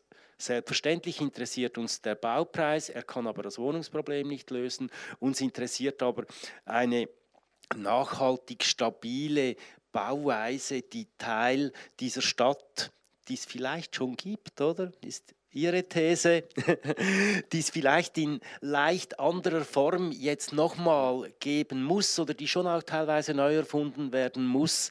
Äh, äh ich, an, an, dieser, an dieser äh, Schnittstelle oder Front, sage ich nicht gerne, arbeiten wir vermutlich. Oder? Jetzt haben Sie mehrfach auch Bauen und Bauweise gesagt. Das ist eben auch Ihr Metier. Ähm, und man kann eben nicht, nicht, nicht billig bauen, weil dann ist ja auch billig Wohnen angesagt, sondern das Problem ist ja dann der Immobilienpreis, also der Preis des Grund und Bodens. Und da haben Sie ja äh, so Sachen gesagt wie, wie Erbpacht oder Vorkaufsrecht. Da sind wir ja wieder im politischen gibt es denn da, weil Sie sagen, die neue Stadt, ich greife mal, die gibt es schon, die Ideen gibt es schon, aber ähm, gibt es auch Umsetzungen dieser Ideen, politisch den, an den Immobilienpreis ranzugehen? Zum Beispiel durch Vorkaufsrecht, durch Erbbau. Das haben wir hier. Äh, ganz interessant war die letzte Sitzung, nur als Fakt, die letzte Sitzung, die der Finanzbürgermeister geleitet hat, gab es 13 Tagesordnungspunkte. Sieben davon betrafen die Privatisierung von Immobilien. So viel zum Thema Erbbaurecht in Stuttgart. Sind wir da irgendwo in einer Stadt, irgendwo in Deutschland weiter? Außer in Wien natürlich, das, da können wir auch noch kurz drauf eingehen, aber...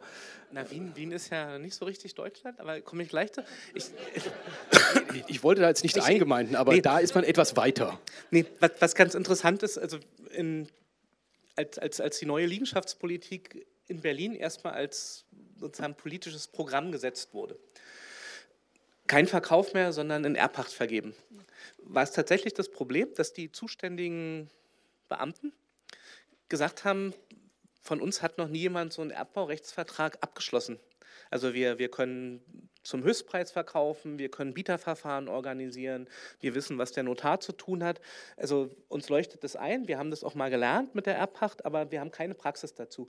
Und das, was dann organisiert wurde, einmaliger Vorgang, also für die Berliner Verwaltung, war, dass es gemeinsame Workshops gab mit Initiativen, die am runden Tisch Liegenschaftspolitik, die teilweise aus so einer Baugruppenszene kamen, die teilweise mit der GLS Bank zu tun hatten, die also in kleinen Mini-Projekten ihre Erfahrungen mit Erbpachtverträgen schon hatten. Die haben Workshops organisiert, haben dann Leute eingeladen aus anderen Städten auch, zum Beispiel ähm, den Amtsleiter aus München.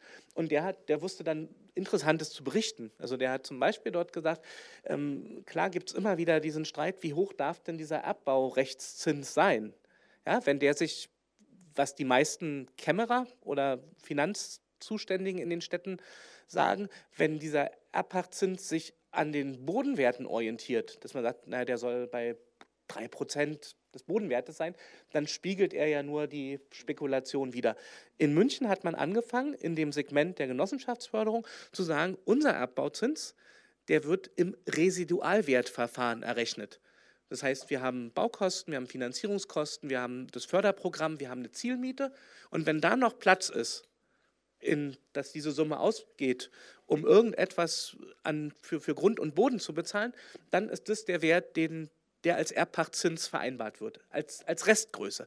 Das fand ich so überzeugend, also als, als Gedanke, dass man sagt, das ist ja auch für eine öffentliche Liegenschaft völlig klar, dass, dass ich den Boden nicht danach bewerten sollte, ähm, wie viel er im Marktsinne wert ist, sondern dass ich den danach bewerten soll, was es an Nutzung auf ihm gibt. Und wenn ich eine genossenschaftliche, preiswerte Wohnnutzung haben will, dann muss ich als Stadt da mit dem Erbbauzins eben runtergehen. So, und, und das, das ist jetzt eine Diskussion, ähm, die sich unter den, sagen wir mal, also auch in der Verwaltungsebene bei den für Stadtentwicklung und Wohnen Zuständigen relativ schnell als Gedankengang durchsetzt und bis das aber in der Finanzverwaltung ähm, akzeptiert wird.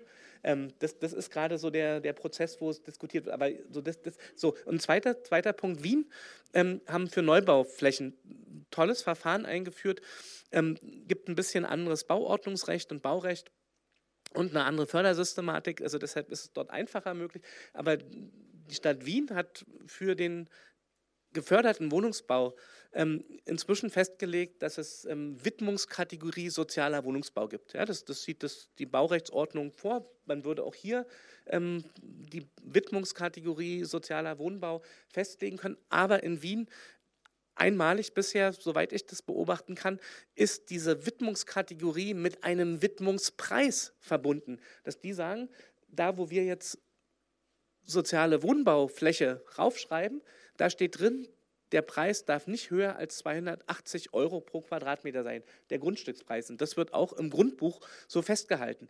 Und Begründung ist, dass nur mit diesem abgesenkten Preis überhaupt ein sozialer Wohnungsbau, geförderter Wohnungsbau stattfinden kann. Und das machen die auf privaten Flächen, also da, wo neues Baurecht geschaffen wird, wo vorher Brache oder Acker ist.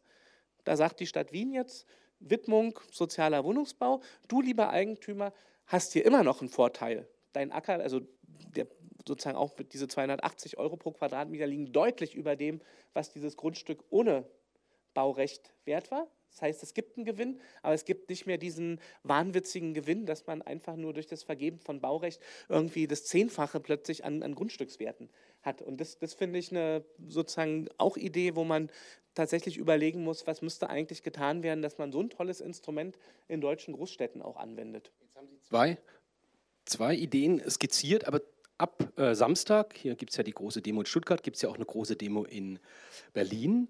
Und ähm, die gehen noch ein bisschen weiter. Die sagen, ähm, Deutsche Wohnen und Co. enteignen.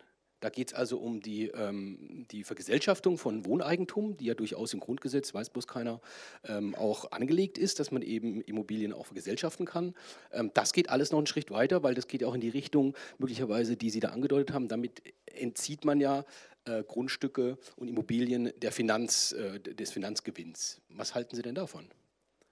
Nein, es ist eine von den, also wirklich eine von vielen Forderungen. Also ich habe ja vorhin schon über diesen Mietendeckel gesprochen, also eine landesrechtliche Einfrieren von allen Mieten ähm, was, was von der SPD gefordert wird. Also es gibt, gibt sozusagen eine große Vielfalt.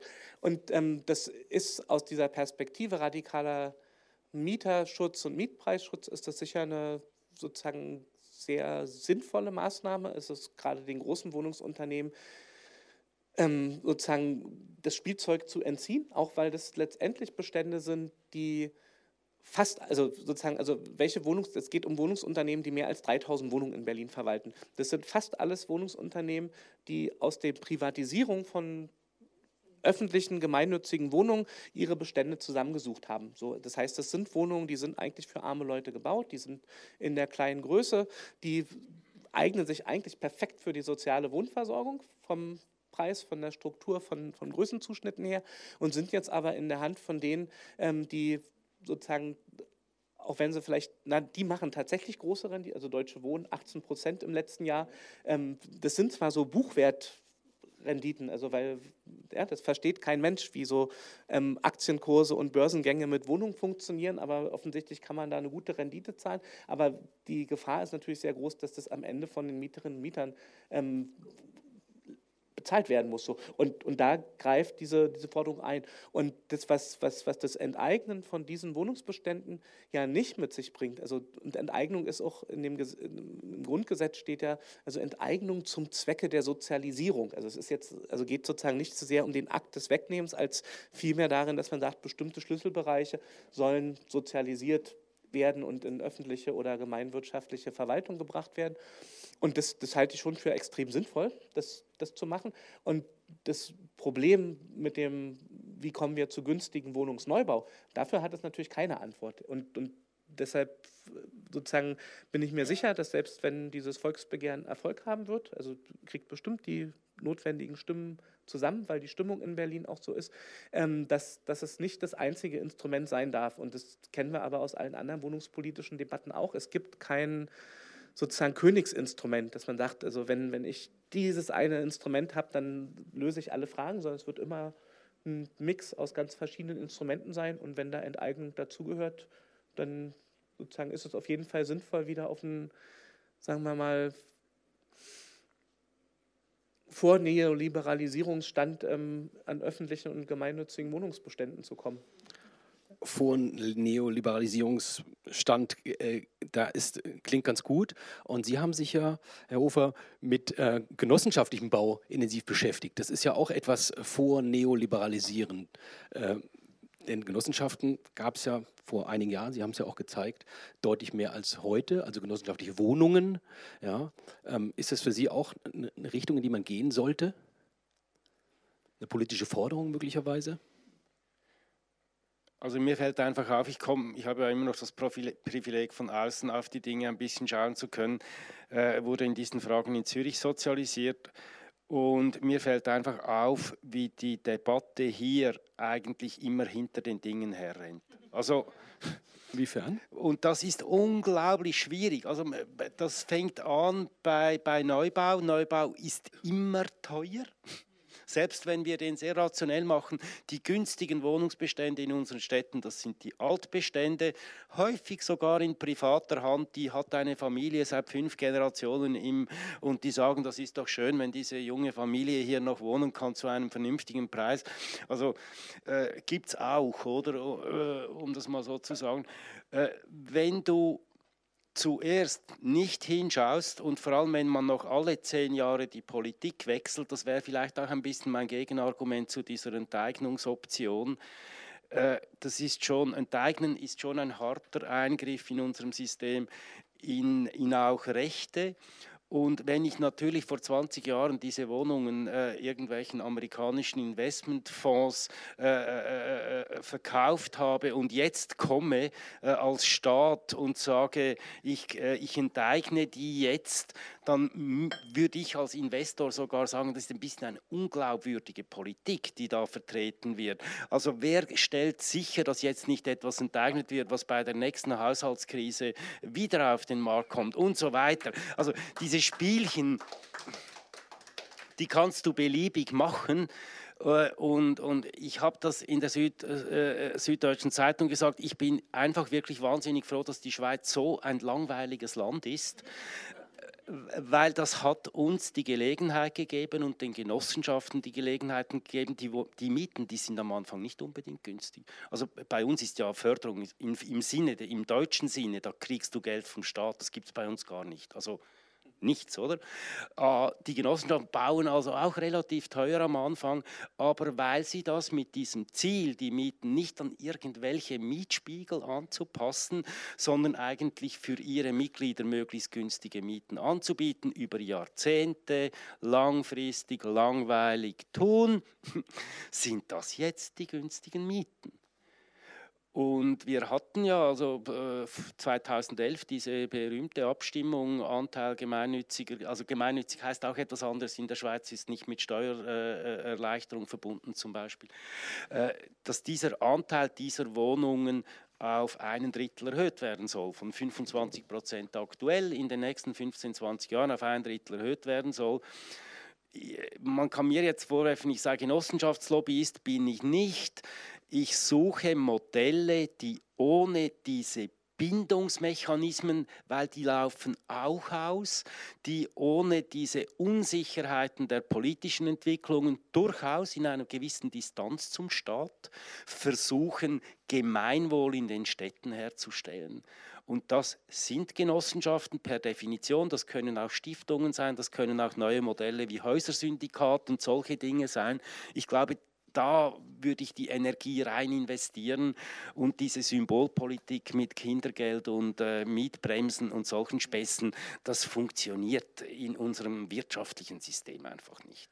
Wird ja zum Teil, ja, gerne den die Landespolitik hat das genau aufgegriffen, aber auf eine Art und Weise, die dann auch wieder erstaunt. Von den 500 Millionen Euro, die in den nächsten zwei Jahren, also diese nächstes Jahr in den Wohnungsbau fließen soll, vom Land Baden-Württemberg, werden immerhin 10 Millionen als Bürgschaften für solche Genossenschaften zur Verfügung gestellt. Die anderen 490 Millionen sind wahrscheinlich, so wie Sie das definiert haben, eine Subvention der Bauwirtschaft. Ich sage es mal so hart, wie es ist, weil der Gedanke der Genossenschaft, der zukunftsträchtig ist und von Ihnen als sehr sinnvoll, von uns allen als sehr sinnvoll gesehen wird, kriegt 10 Millionen und die Bauwirtschaft wird mit 490 Millionen. Ähm, man baut davon unter anderem 1400 neue Mietwohnungen, die ähm, Sozialpreisbindung haben. Und das ist ja eigentlich nur ein Tropfen auf dem heißen Stein. Haben Sie auch die, den Eindruck, dass außerdem, was in, vielleicht in der Verwaltung von Berlin diskutiert wird, überall nur Tropfen auf heiße Steine geworfen werden? Na, das äh, sozusagen ist ja von den Mengenverhältnissen her auch relativ deutlich. Also selbst ein sehr ambitioniertes Wohnbauprogramm hätte wahrscheinlich bautechnische und bauwirtschaftliche Grenzen und, und würde nicht, wenn ich da von diesen 1,9 Millionen Wohnungen spreche, die, die, sind durch Bau- und Förderprogramme und auch durch Wohngeld und Baukinder, also die, die, die, die, die sind einfach eine, eine Last, die jetzt angefallen ist, die man nicht, nicht auf einen Schlag lösen kann. Also insofern gibt es dieses Tropfen auf den heißen Stein-Problem ähm, fast immer. Und meine Perspektive geht so ähnlich wie die von Andreas Hofer, dass ich glaube, ähm, dass, dass, dass, dass es mit einer sozusagen, also wenn, wenn, wenn dieser Tropfen ähm, sozusagen dann auch noch sozusagen der falsche Tropfen ist und, und, und, und nicht wenigstens der Tropfen, der zu einer langfristigen, dauerhaften Lösung führt ist. Ja, und, und ich habe, alle reden immer vom roten Wien und weiß nicht, 200.000 Gemeindewohnungen. Ja, und wenn man sich anguckt, wie die angefangen haben, die haben in den ersten vier Jahren jeweils unter 200, 300, 400 Wohnungen gebaut. Da, da, da haben wurde es schon gefeiert, wir haben das rote Wien erfunden. Ja, alle anderen haben gelacht. Also was wollt ihr denn mit diesen 240 Wohnungen? Was wollt ihr denn mit diesen 370 Wohnungen, die ihr hier gebaut habt? Ja? Und da kann man sagen, auch das rote Wien hat mit ganz, ganz kleinen Schritten angefangen. So, und, und, und wichtig ist aber, dass die anders als in Deutschland sich sozusagen nicht dazu herabgelassen haben, das System zu ändern und, da auszusteigen. Und ich, ich sehe es auch so, dass, dass letztendlich die Eigentümerstruktur, wenn ich es jetzt abstrakt sage, der, der Schlüssel ist. Also dass, dass, dass wenn ich gemeinwirtschaftliche, gehören Genossenschaften für mich mit dazu, gemeinwirtschaftliche Träger habe, ähm, die aus sozusagen der Selbst Verpflichtung oder dem, dem Selbstverständnis heraus nicht profitorientiert sind, sondern sich den Interessen der Mieterinnen und Mieter oder Bewohnerinnen und Bewohner ähm, verpflichtet sehen, das, das sind die, die, diejenigen, die man braucht. So, und alles andere ist letztendlich ein Risiko. Und das, das, das, das, das Schreckliche, finde ich, im Vergleich zur Genossenschaft ist ja, dass wir sozusagen genau diese Altbauwohnung haben, die eigentlich nichts mehr kosten. Die sind schon abbezahlt. Da muss man jetzt, ja, muss man irgendwie in den Bestand investieren, damit es nicht zusammenfällt. Aber genau diese Wohnungen, die eigentlich sozusagen ohne Verlust sehr günstig bewirtschaftet werden können, das sind die Wohnungen, die zu den Höchstpreisen verkauft werden. Ja, das, das sind das sind die Wohnungen, die dann zu dieser Verdrängungsökonomie führen. Und da, also, weiß nicht, ich, ich zähle die öffentliche Hand schon auch noch in diesem Bereich von denen, die so für soziales Wohnen verantwortlich sein sollten. Und will aber, so wird es auch in Berlin von der Initiative diskutiert, nochmal hinweisen, dass dieser Paragraph 15 im Grundgesetz, der die Enteignung ermöglicht, wenn ein Gesetz gibt zur Sozialisierung, dass, dass der ausdrücklich offen lässt, wer der Träger des sozialisierten Wohnens ist. Das muss nicht die öffentliche Hand sein, das können auch Gemeinnützige sein, das können Stiftungen sein und ähm, das sozusagen wird, wird sich in der Debatte in Berlin sicher sozusagen noch herausschälen. Also das Gesetz muss ja dann von, von der Verwaltung gemacht werden und vom Parlament. Und ob die dort andere Wege gehen, als jetzt einfach nur zu sagen, ähm, wenn wir das schon machen müssen, geht es an die landeseigenen Wohnungsbaugesellschaften oder ob man sagt, es gibt eine Form der Sozialisierung auf anderen Wegen an andere Träger, ähm, ist, ist sicher nochmal auch ein Punkt, wo man, wo man sich gut einmischen kann. Jetzt haben wir tatsächlich auch schon gewisse Lösungen vorgeschlagen oder Sie haben es vorgeschlagen. Jetzt möchte ich gerne ähm, das Podium ein bisschen öffnen äh, und vielleicht auch mal den Blick nach Stuttgart nehmen. Hier gab es ja in jüngster Zeit zwei Hausbesetzungen. Ähm, da gab es ganz akut einfach einen Bedarf. Die können nicht warten, bis wir das alles vergesellschaften und in Genossenschaften umwandeln. Ähm, angeblich gibt es 3000 leerstehende Wohnungen in Stuttgart, habe ich in einer Pressenotiz gelesen. Ähm, und zwei davon wurden jetzt besetzt, ein davon ist vor Gericht. Ähm, was macht man denn mit diesen leerstehenden Wohnungen? Ich öffne das jetzt hier mal äh, für die Leute, die auch hier in Stuttgart die Lage etwas besser kennen. Ähm, wie gesagt, das war ein politischer Akt, die zu besetzen. Aber oft sind diese Wohnungen ja eben dann nicht in der Hand von großen, ähm, wie Sie sagten, Altbauwohnungen von großen Genossenschaften, sondern die gehören Privatmenschen, die ein oder zwei Häuser besitzen. Und trifft es da eigentlich nicht die Falschen, äh, wenn diese Häuser besetzt werden? Das zeigt doch diese 3000 leerstehenden Wohnungen, die im Privatbesitz sind, dass die Miete, das Vermieten sich nicht rentiert. Sonst würden die Leute das vermieden oder sie haben sehr negative Erfahrungen mit Mietern gemacht und so, dass sie nicht mehr vermieden. Ja. Und wenn ich den Herrn Holm höre mit den Eignungen in Berlin, wir hatten DDR, 40 Jahre DDR, seit 30 Jahren Wiedervereinigung, die DDR hat die Mieten niedergehalten, künstlich. Was war? Es sind Ruinen zurückgekommen, die Wohnungen waren nicht mehr bemietbar. Es war ein Mietmangel in der DDR und die Wohnungen waren Schrott. Und dahin möchte Herr Holm wieder mit seiner Initiative in Berlin. Ich glaube, da kennen Sie aber die DDR nicht. Ja, von Schrottwohnungen war jetzt hier nicht die Rede, äh, sondern ganz im Gegenteil, Sie haben ja gesagt, Bauen kostet immer Geld und billig bauen will eigentlich auch niemand. Ja. Äh, insofern, das ist nicht das Thema, sondern aber das Thema ist, warum rentiert sich für diese 3000 äh, Vermietungen nicht, äh, diese Wohnungen zu vermieten? Ähm, das ist mir dann.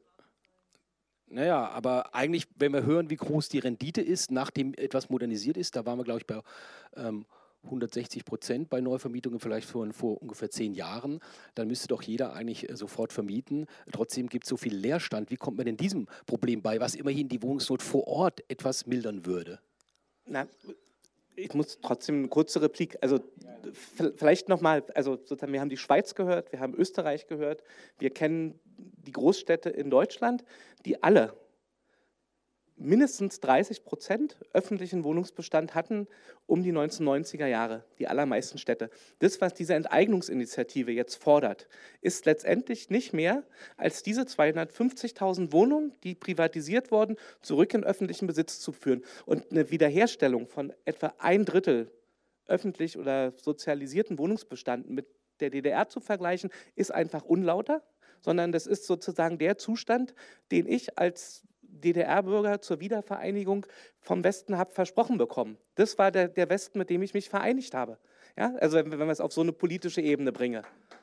So, und, und, und das, dass jetzt gesagt wird, ähm, dass angeblich irgendwelche DDR-Fanatiker ähm, die alte Bundesrepublik hier wieder sozusagen auf, auf, auf ihren Sollzustand bringen, das, das finde ich eine ziemlich absurde Diskussion. Aber zum, zum so, und keiner von uns will die Friedensmiete von 1936 wieder haben, die es in der DDR gab. Ähm, die Wohnungsbaugesellschaften sollen wirtschaften, die Wohnungen sollen erhalten bleiben. Und wir sehen doch im Moment, schauen Sie sich 300.000 Wohnungen, die inzwischen bei Vonovia sind, von der LEG an, äh, nee, die LEG-Wohnungen an und die, die bei Vonovia sind, das sind die Schrottimmobilien von heute. Die Schrottimmobilien von heute sind die, die von den großen Konzernen an der Börse gehandelt werden, weil sozusagen der beste Weg, eine schnelle Rendite zu machen, einfach das Einstellen von Reparaturen waren. Also es ist nicht so, dass man die DDR braucht, um Schrottimmobilien zu produzieren, sondern das schafft sozusagen auch ein börsennotiertes Unternehmen.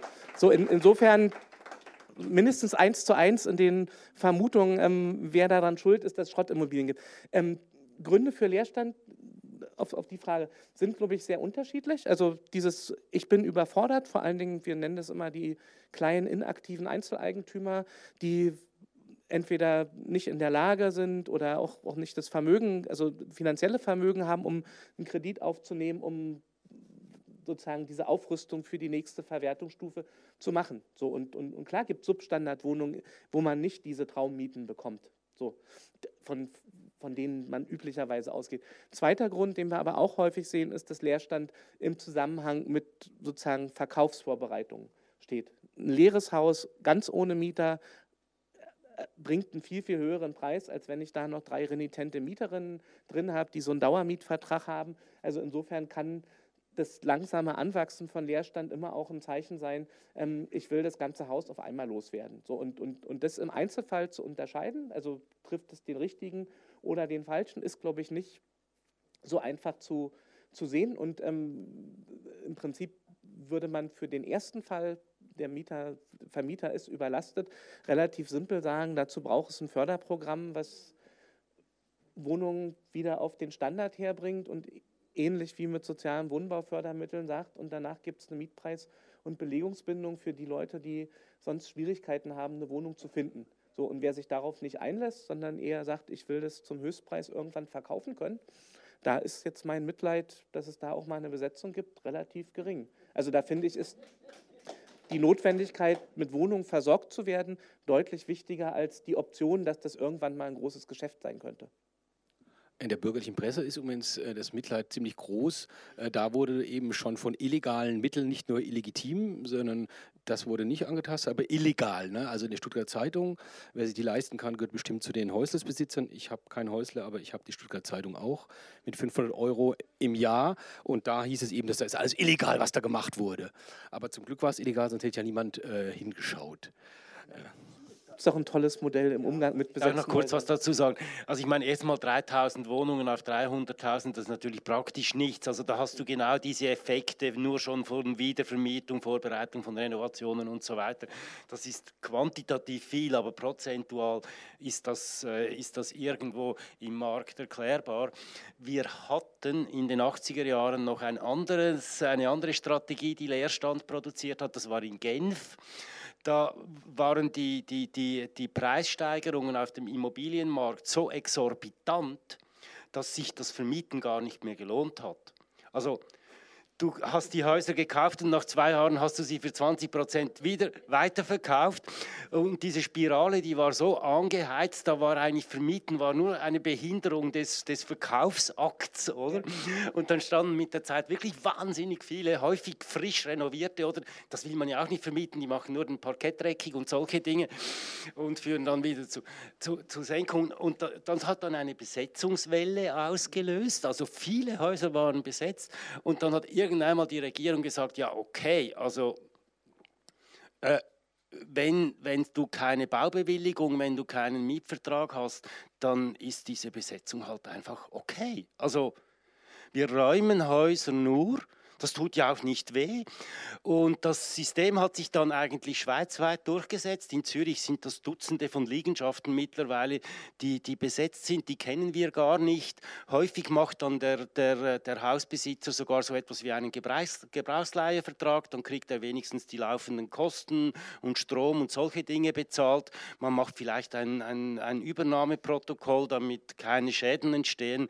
Das kann man ich finde das schon ein bisschen hysterisch, wenn ich da diese Artikel in den Zeitungen lese. Das kann man ziemlich entspannt, also mit viel schweizerischem Pragmatismus entspannt angehen.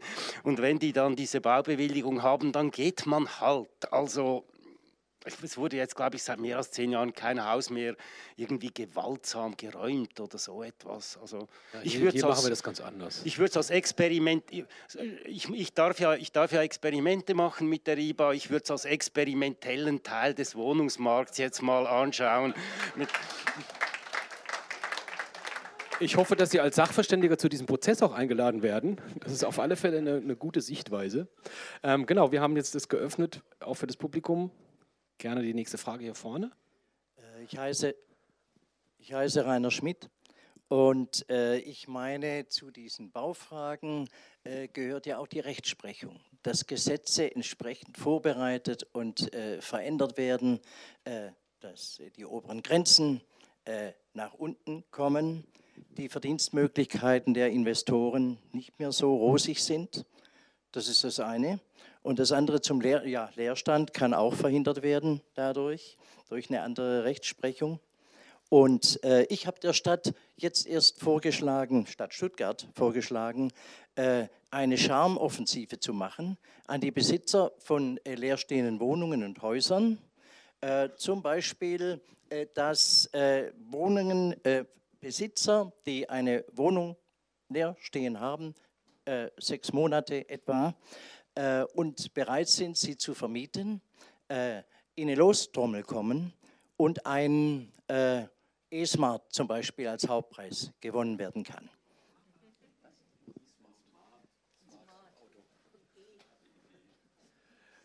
Ja, da sind Sie wahrscheinlich ganz bei Herrn Hofer für so experimentelle Ideen. Übrigens, wenn es um die Eigentümerstruktur geht, und äh, ich fand Ihre Grafik, gleich kommen wir dazu, sehr interessant, mit wem die Bundesregierung spricht. Äh, ich weiß nicht, wer von Ihnen schon mal den Namen BlackRock gehört hat. Die Deutsche Wohnung, da hat BlackRock 10% äh, Anteil, größter, äh, größter Anteilseigner. Bei der Vonovia, größter Konzern in Deutschland, 400.000 Wohnungen, hat BlackRock 8,2% Anteil, auch größter Anteilseigner. Und BlackRock ist bestimmt eine Firma, die sich keine Sekunde mit sozialen Auswirkungen auseinandersetzt. Da geht es nur um Rendite, wie in anderen Bereichen auch. Die Firma ist die größte Firma der Welt. Äh, und die waren da bestimmt auch indirekt mitvertreten, da bin ich mir ganz sicher. Wenn ich BlackRock wäre, ich hätte da mitgeredet. Also so viel über nette Ideen, was wir mit der Bundesregierung anstellen können, aber vielleicht sind ja einzelne Städte auf kommunaler Ebene eben weiter. Berlin ein bisschen weiter als Stuttgart. Aber jetzt kommen wir wieder zu einem Stuttgarter. Martin Fischer, ich bin Taz-Leser und, und zweit Backnanger Zeitung ja. oder Stuttgarter Zeitungsleser. Und wenn ich die Berichte höre oder sehe, wie, wie über Wohnen und äh, gesprochen oder ja, geschrieben wird, dann frage ich mich, ist ein, ein Vertreter der örtlichen Presse da, um vielleicht einmal anders über Wohnen und die Probleme zu, äh, zu, äh, ja, zu schreiben? Ja, gerne mal melden, wir tun Ihnen auch nichts die Herrschaften von Stuttgarter Zeitung, Stuttgarter Nachrichten. Ich finde natürlich schade. Ich habe mich nämlich ja heute gefragt, wenn der Herr Hofer schon in der Zeitung veröffentlicht wird mit, mit seinem Interview, dass nicht ein Hinweis auf diese Veranstaltung dann auch abgedruckt wird in der Stuttgarter Zeitung und Stuttgarter Nachrichten.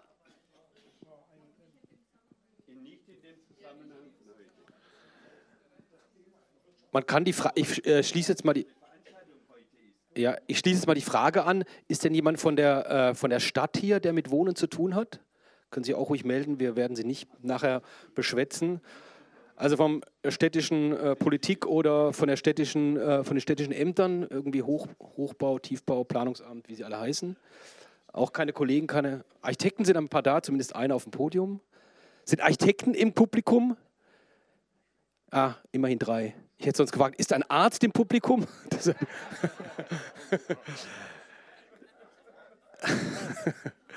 ja, also ähm, genau. Wer, wer, ist alles Mieterin oder Mieter? Immerhin äh, viele, die Mehrheit, aber nicht alle.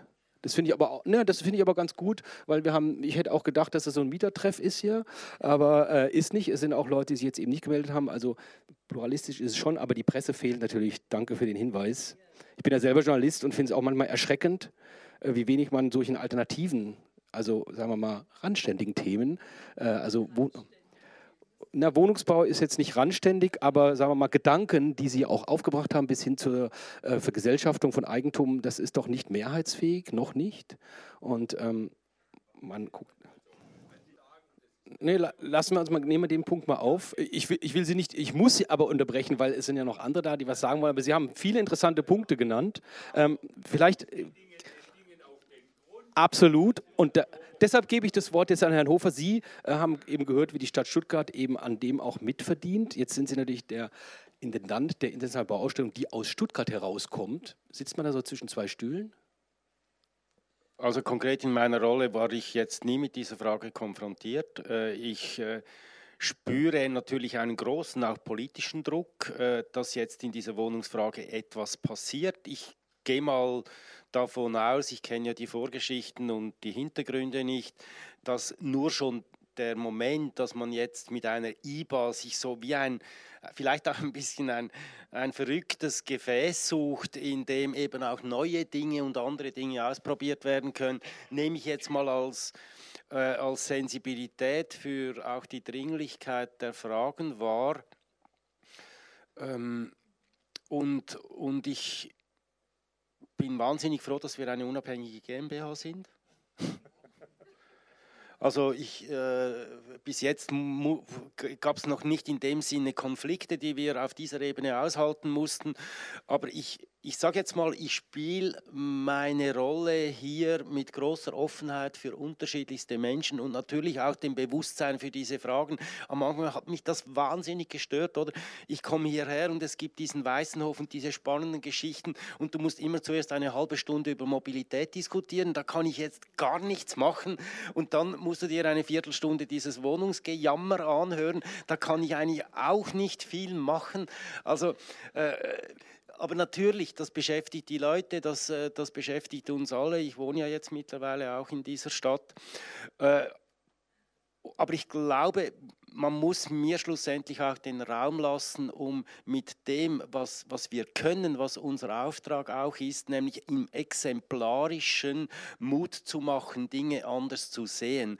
Und die Breitenwirkung, das, was Sie ja alle wollen und was wir alle wollen, dass sich die Stadt spürbar für alle verändert, das ist dann eigentlich ein Prozess, der erst nachher kommt. Wenn das erfolgreich war, wenn man, ja, im Moment habe ich das Gefühl, dass es vor allem darum geht, überhaupt Lust auf Veränderung zu machen hier. Es gibt so eine, auch selbst wenn ich wirklich, ich habe heute mit einer Bürgerin gesprochen, die in einem Quartier wohnt, an, nach einer halben Stunde war man da, dass man sagt, ja, baut doch da lieber nicht neu und wenn, dann lieber nicht so hoch und sehr wahrscheinlich braucht es doch viel Parkplätze, weil sonst nehmen die mir meinen weg auf der Straße.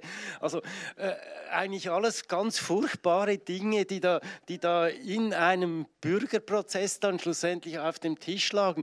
Und, und das fand ich sehr traurig, weil, weil eigentlich müssten wir ja umgekehrt, oder? Und diesen Drehpunkt zu finden, das glaube ich ist vielleicht das Einzige, woran ich jetzt äh, in diesen Fragen arbeiten kann. Naja, ich finde das schon einiges. Also. Ja, mein Name ist Dietrich Schulz. Ich wohne hier in Stuttgart, habe aber Schulze Familie ja. in äh, Berlin und bin deswegen doch sehr häufig in Berlin. Ich denke, die ähm, Wohnungswirtschaft, wie wir sie kennen, hat einen zu engen Blick aus folgendem Grund. Äh, sie sagt, es kommen jedes Jahr 50.000 Menschen nach Berlin und es werden eben nur 10.000 oder 15.000 Wohnungen gebaut. Da wird sich ja nun kein Mensch wundern, wenn diese hohe Nachfrage auf ein zu geringes Angebot trifft und die Preise steigen. So wird es ja auch in den nächsten Jahren, vielleicht sogar Jahrzehnten in Berlin der Fall sein und sich dabei um neue Wohnformen zu kümmern etc. Ähm, geht an der Sache völlig vorbei. Aus welchem Grunde?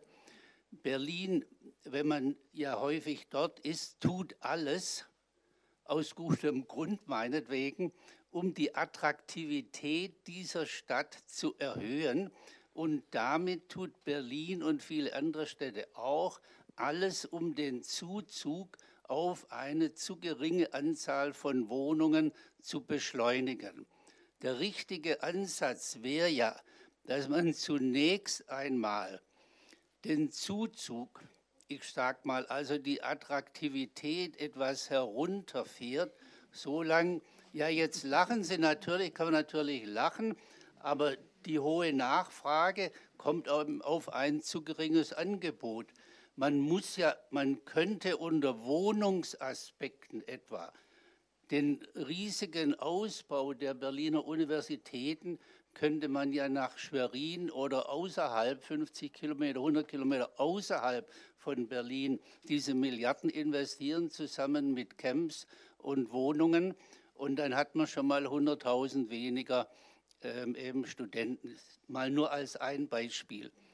Und das Zweite ist, warum das nicht erkannt wird.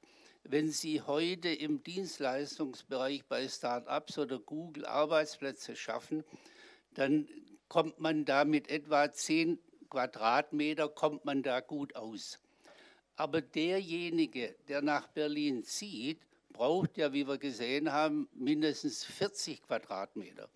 Das heißt, mit 1000 oder 10.000 Quadratmeter Bürofläche am Prenzlauer Berg oder irgendwo anders ähm, verursache ich mindestens das vier- bis fünffache an zusätzlicher Wohnfläche. Mhm. Und ähm, das erleben wir natürlich auch in Stuttgart. Man mhm. könnte ja mal sagen, in Stuttgart werden einfach keine neuen Bürogebäude mehr gebaut. Denn die Leute, die da arbeiten, also entweder sind sie dann Pendler oder mit den hohen Einkommen ja. verdrängen sie eben die anderen. Okay, Aber ja, die Städte, Dank. Gemeinderäte haben ja nur ein Interesse, äh, den Zuzug zu beschleunigen durch Büros, Dienstleistungen und so weiter. Und ähm, ja. die Wohnungswirtschaft, einschließlich der Herren, die da oben sitzen, sagen ja nur, ja, da müssen wir halt mehr Wohnungen bauen und umbauen und hoher bauen. Aber die Nachfrage zu reduzieren, zumindest mal kurzfristig, ist der Schlüssel, um die Wohnungsnot zu lindern. Mhm. Dankeschön. Vielen Dank. Äh, Herr Holm, jetzt sind Sie gefragt als Sozialwissenschaftler, weil die Analyse, äh, Stadt, Städte wollen attraktiv werden, es ziehen Leute hin, jetzt haben wir noch größere Wohnungsnot, die ist ja richtig. Ich weiß nicht, ob der Weg richtig ist, aber das ist jetzt Ihr Terrain. Ich, ich bin so ein bisschen überrascht. Also ich habe jetzt beobachtet, wer geklatscht hat. Das sind genau dieselben, die sagen, enteignen darf man auf keinen Fall, weil das früher ganz schlecht war.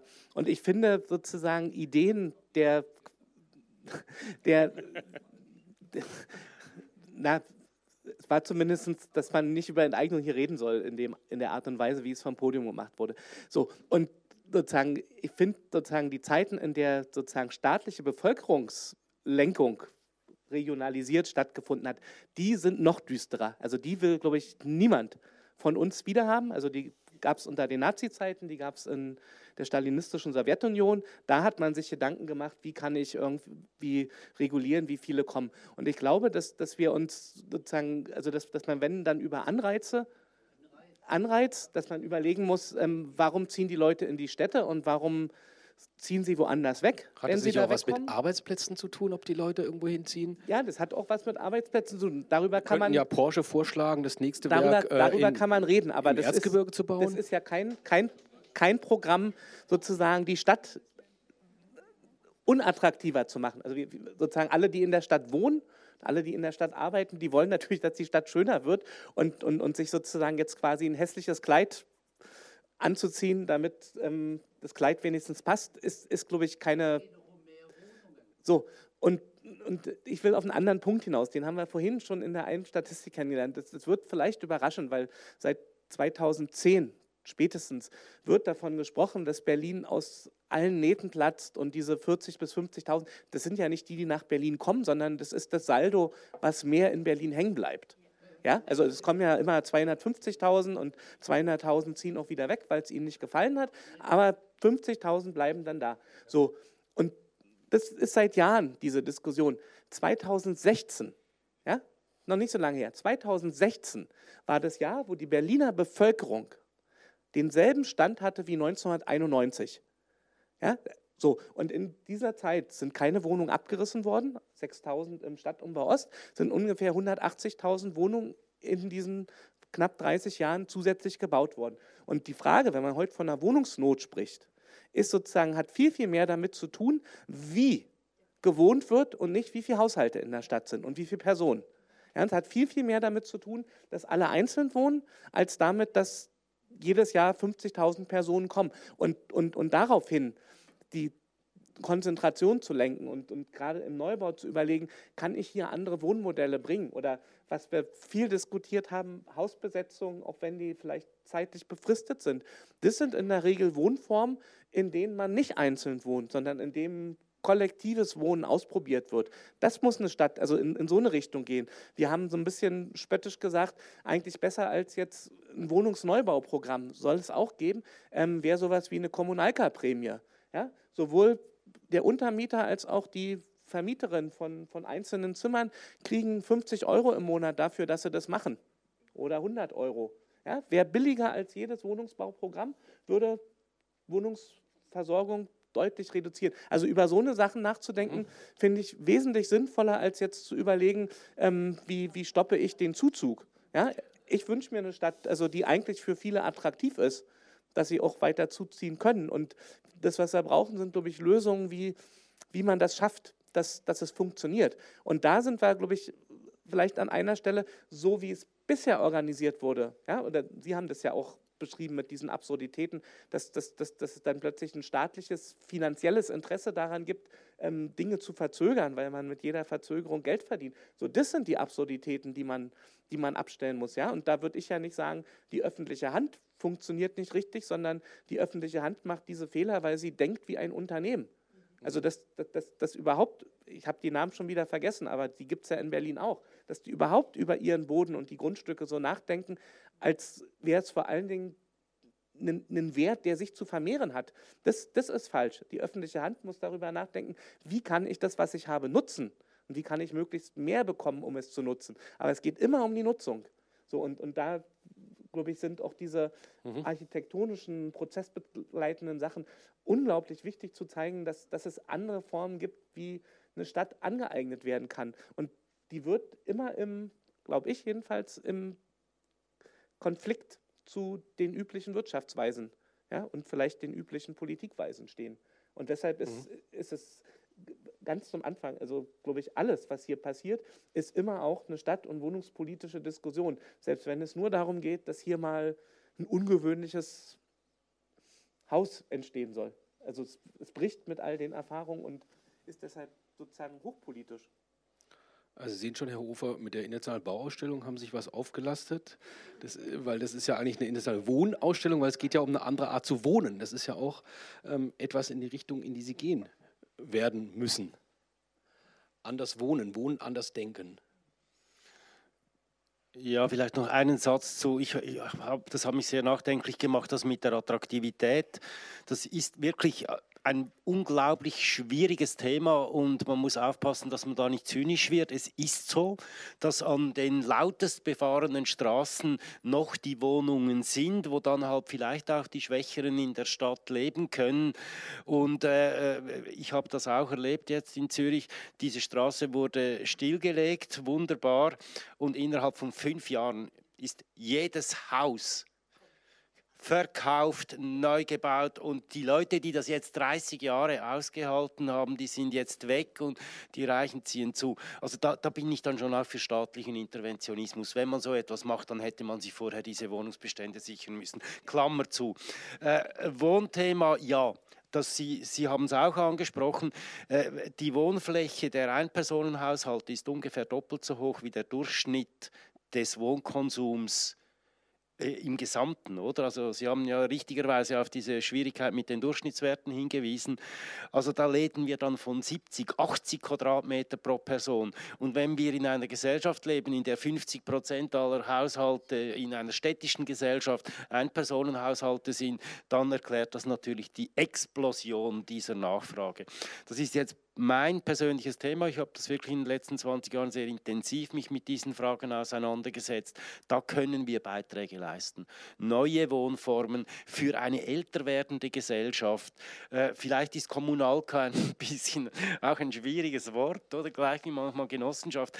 Aber äh, sich überlegen, wie, wie wir diesen, diesen Widerspruch zwischen ja auch Vereinsamung äh, in einer Gesellschaft überwinden können mit neuen Formen des Kommunalen, des Gemeinschaftlichen, vielleicht sogar noch mit dem Nebeneffekt, dass gewisse Sozialsysteme, die wir im Moment auch einfach monetarisiert haben, also dass, dass, dass diese Gesellschaft funktioniert mit Einzelpersonen, das geht ja nur, weil wir diese Pflegedienstleistungen und spitalexternen Dienste und alles Mögliche extrem hochgefahren werden und man sich das ewig leisten kann, bin ich auch nicht ganz sicher. Also da äh, ich sage dann gerne einen, es geht mir nicht um Utopie, sondern um Realismus. Und der Realismus fehlt in der Wohnungsdiskussion an ganz grundsätzlichen Punkten. Er fehlt in der Bodendiskussion, er fehlt in der Wohnungsdiskussion. Da werden irgendwelche Bilder aus den 50er Jahren äh, auf die Tapete gemalt, die eigentlich gar nichts mehr mit unseren Realitäten zu tun haben. Darüber nachzudenken, finde ich eine unglaublich spannende Frage. Oder? Ja. Wir können noch eine äh, Frage oder Meldung aus dem Publikum zulassen, genau, dann sind wir so ein bisschen am Ende, weil dann leidet auch also die Konzentrationsfähigkeit. Also ich sagen, ähm, ich finde es schwierig, den Stadt, die Stadtentwicklung komplett losgelöst von ähm, dem ländlichen Raum zu sehen, weil die Stadt ja im Land auch ist und das einen Zusammenhang miteinander hat, wenn die ähm, Dörfer vereinsamen, kein Internet haben, keine, keinen öffentlichen Nahverkehr und die Menschen dadurch gezwungen werden, in die Stadt zu ziehen, wo einfach auch das Bauland endlich ist. Deswegen denke ich, wäre es ähm, sinnvoll, eine Stadtentwicklung im Zusammenhang mit der Entwicklung des ländlichen Raums auch zu sehen. Also anstatt anstatt Städte weniger attraktiv zu machen, sollte man vielleicht das Land attraktiver machen. Es gibt ja so Programme, wir haben hier sogar ein Ministerium für den ländlichen Raum, aber das ist wahrscheinlich, ja, das war jetzt gar nicht humoristisch gemeint, sondern die strengen sich wirklich an und kriegen auch EU-Gelder. Ähm, aber wir nehmen jetzt, aber vielen Dank für den Hinweis, Sie haben vollkommen recht, jetzt haben wir hier links aber nochmal zwei Meldungen, die wollen wir jetzt auch nochmal aufnehmen. Ja. Mikrofon. auch eine Frage jetzt für mich an die IBA. Äh, der ländliche Raum. Der ländliche Raum ist hier mit der S-Bahn relativ nah erschlossen. Und ich habe im Studium gelernt, ich habe in Stuttgart studiert, dass wenn irgendwo eine S-Bahn verlängert wird, also in meiner Zeit nach Herrenberg oder nach, ich weiß nicht wohin, ist ja auch egal, dann steigen die Grundstückspreise in Herrenberg und dann hat man bitte in Herrenberg Grundstücke auszuweisen, für wen auch immer.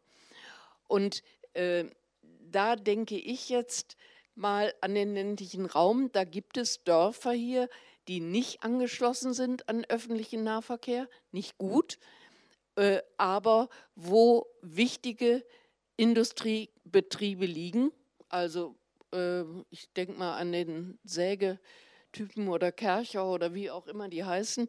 Also mir würden einige einfallen.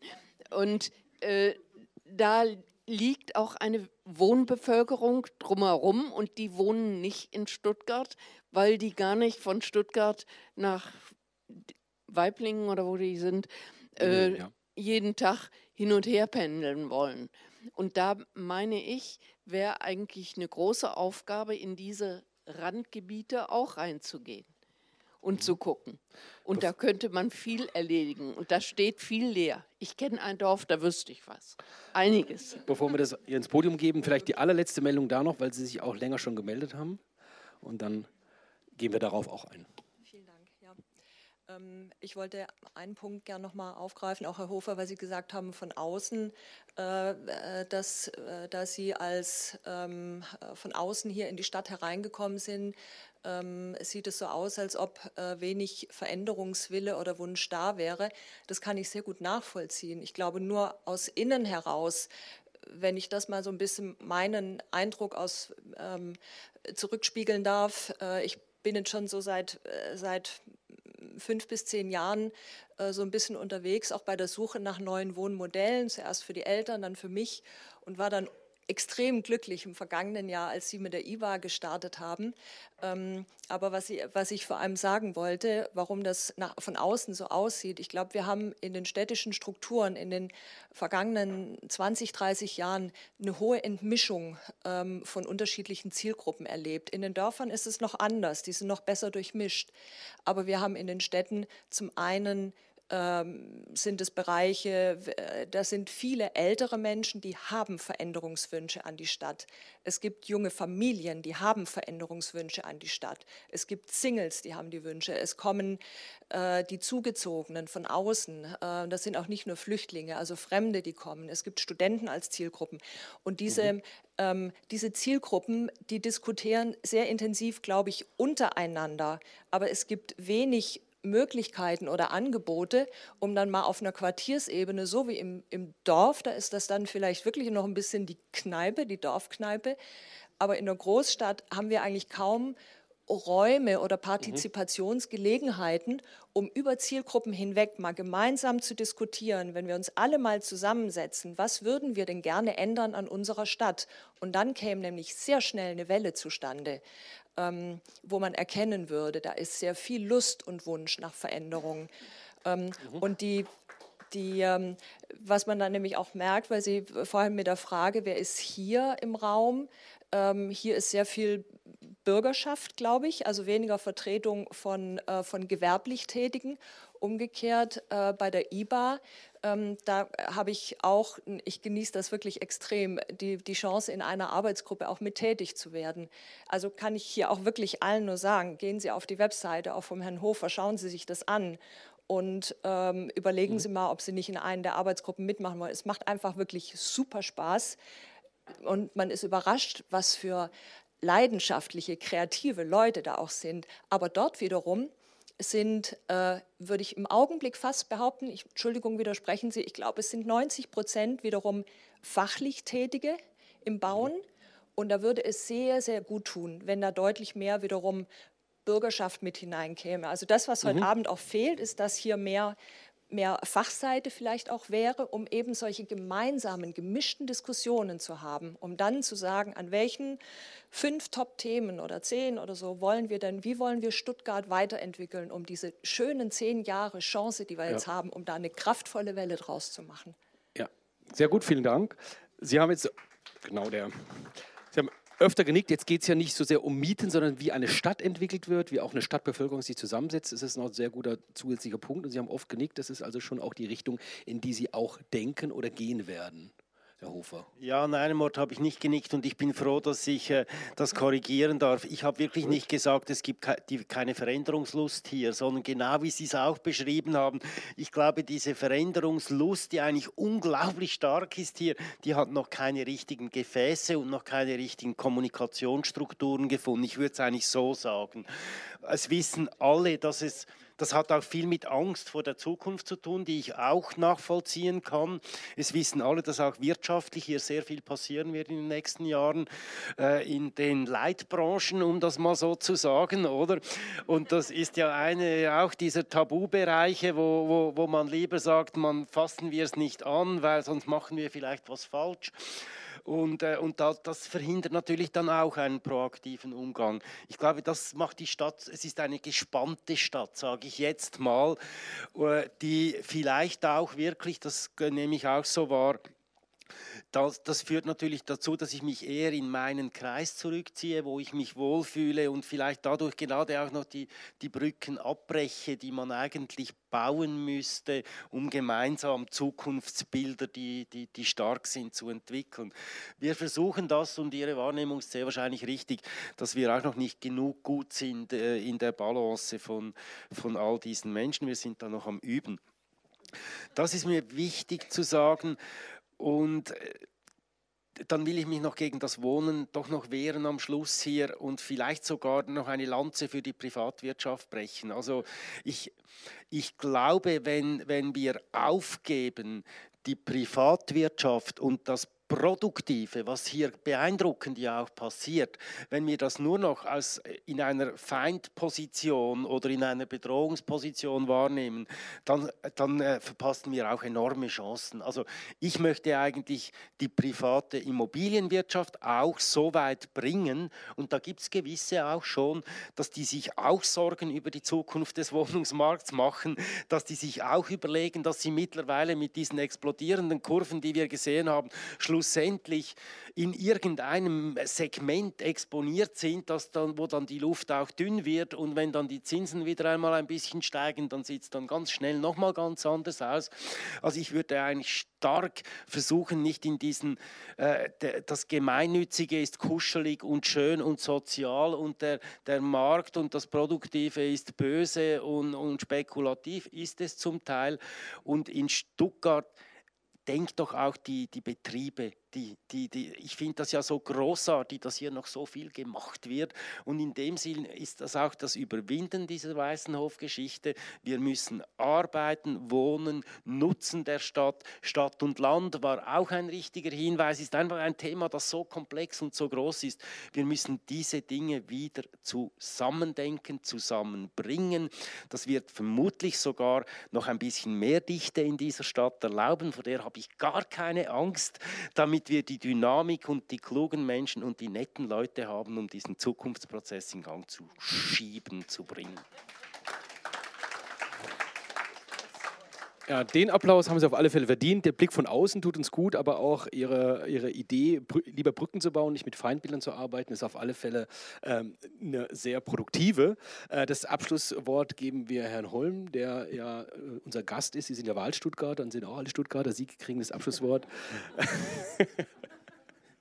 Ähm, ja. Ist das denn alles tatsächlich ein städtisches Problem, äh, diese, diese entsteigenden Mieten? Weil die, Wohn die, die Eigenheimquote auf dem Land ist ja so sehr viel deutlich höher was eben angesprochen wurde, denken wir zu viel an Stadt, weil wir Stuttgarter sind? Ich kann ja als Berliner jetzt sozusagen auch nicht sozusagen mit, mit einem dauerhaft geschärften Umland- und Peripherieblick ähm, hier kommen.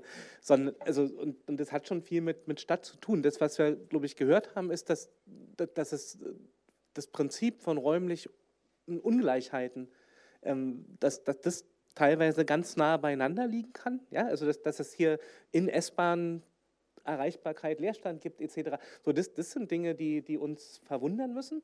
So, und, und, und, und die man, glaube ich, auch ins, ins Lösungspotenzial oder in, in, die Lösungsüberlegung mit, mit einbringen muss. Aber eben anders, als wir es vorhin hatten, nicht sagen, wie verhindere ich, dass unsere Stadt schöner wird, sondern zu sagen, da gibt es was, was, was noch viel besser ist oder was für eine bestimmte Gruppe so toll ist, dass es dahin geht.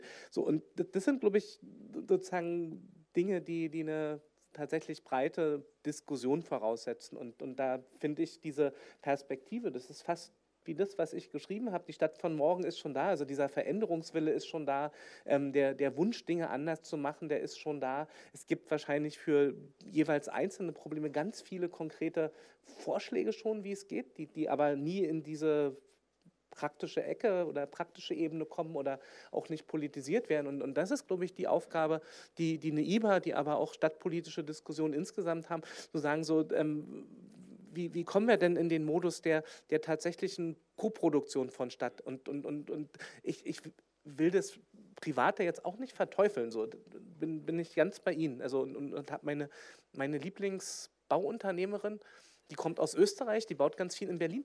Ähm, die, die, kam, die kam letztens und hat gesagt, Herr Holm, wissen Sie was? Also, diese Spekulanten machen mein Geschäft kaputt. Und, und wo ich dann dachte, ähm, das stimmt, ähm, wir müssen jetzt noch mal unterscheiden zwischen denen, die hier bauen wollen und denen, die einfach nur mit den Grundstücken handeln. Also das, das ist zum Beispiel eine ganz wichtige Unterscheidung bei, bei den ähm, Punkten. Aber ähm, nichtsdestotrotz wird es sowohl diese übergreifenden Diskussionen, Stadt-Land-Beziehungen, völlig neue Dinge, soziale Wohnversorgung sichern, ähm, wird nicht ohne öffentliche Verantwortung geben. Und ich bin sozusagen vielleicht doch ein bisschen gebranntes Kind, weil die Bundesrepublik, die ich kennengelernt habe in den letzten 30 Jahren, die ist im Prinzip eine Bundesrepublik, wo sich die öffentliche Verantwortung Schritt für Schritt für Schritt sozusagen aus allen Verantwortlichkeiten zurückgezogen hat. Und, und von daher kommt, glaube ich, dieser Impuls zu sagen, ähm, Dinge, die wir lösen müssen, die müssen sozusagen auch öffentlich politisch eingefordert werden.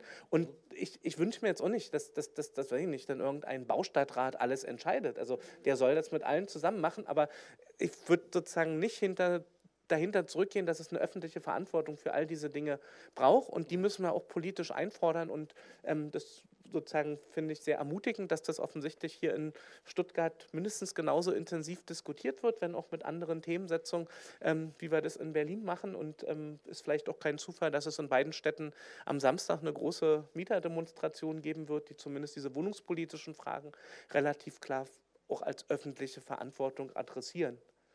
Ja. Und insofern habe ich ja. viel gelernt. Ja.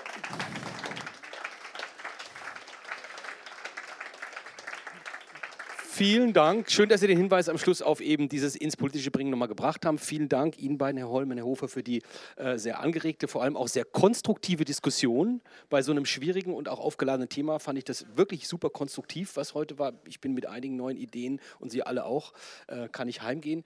Ihnen vielen, vielen Dank, dass Sie hier waren. Äh, kommen Sie mal wieder zu dieser Reihe Geld macht Politik. Das ist ja eine spannende Reihe. Ähm, Unterhalten Sie sich noch ein bisschen über das Thema. Gehen Sie am Samstag, das ist jetzt nicht das ist mein privater Aufruf auf diese Demonstration, das ist nicht der Aufruf der Stadtbibliothek. So, nochmal einen Applaus für unsere beiden äh, Spezialisten hier, Herr Holm, Herr Hofer. Dankeschön.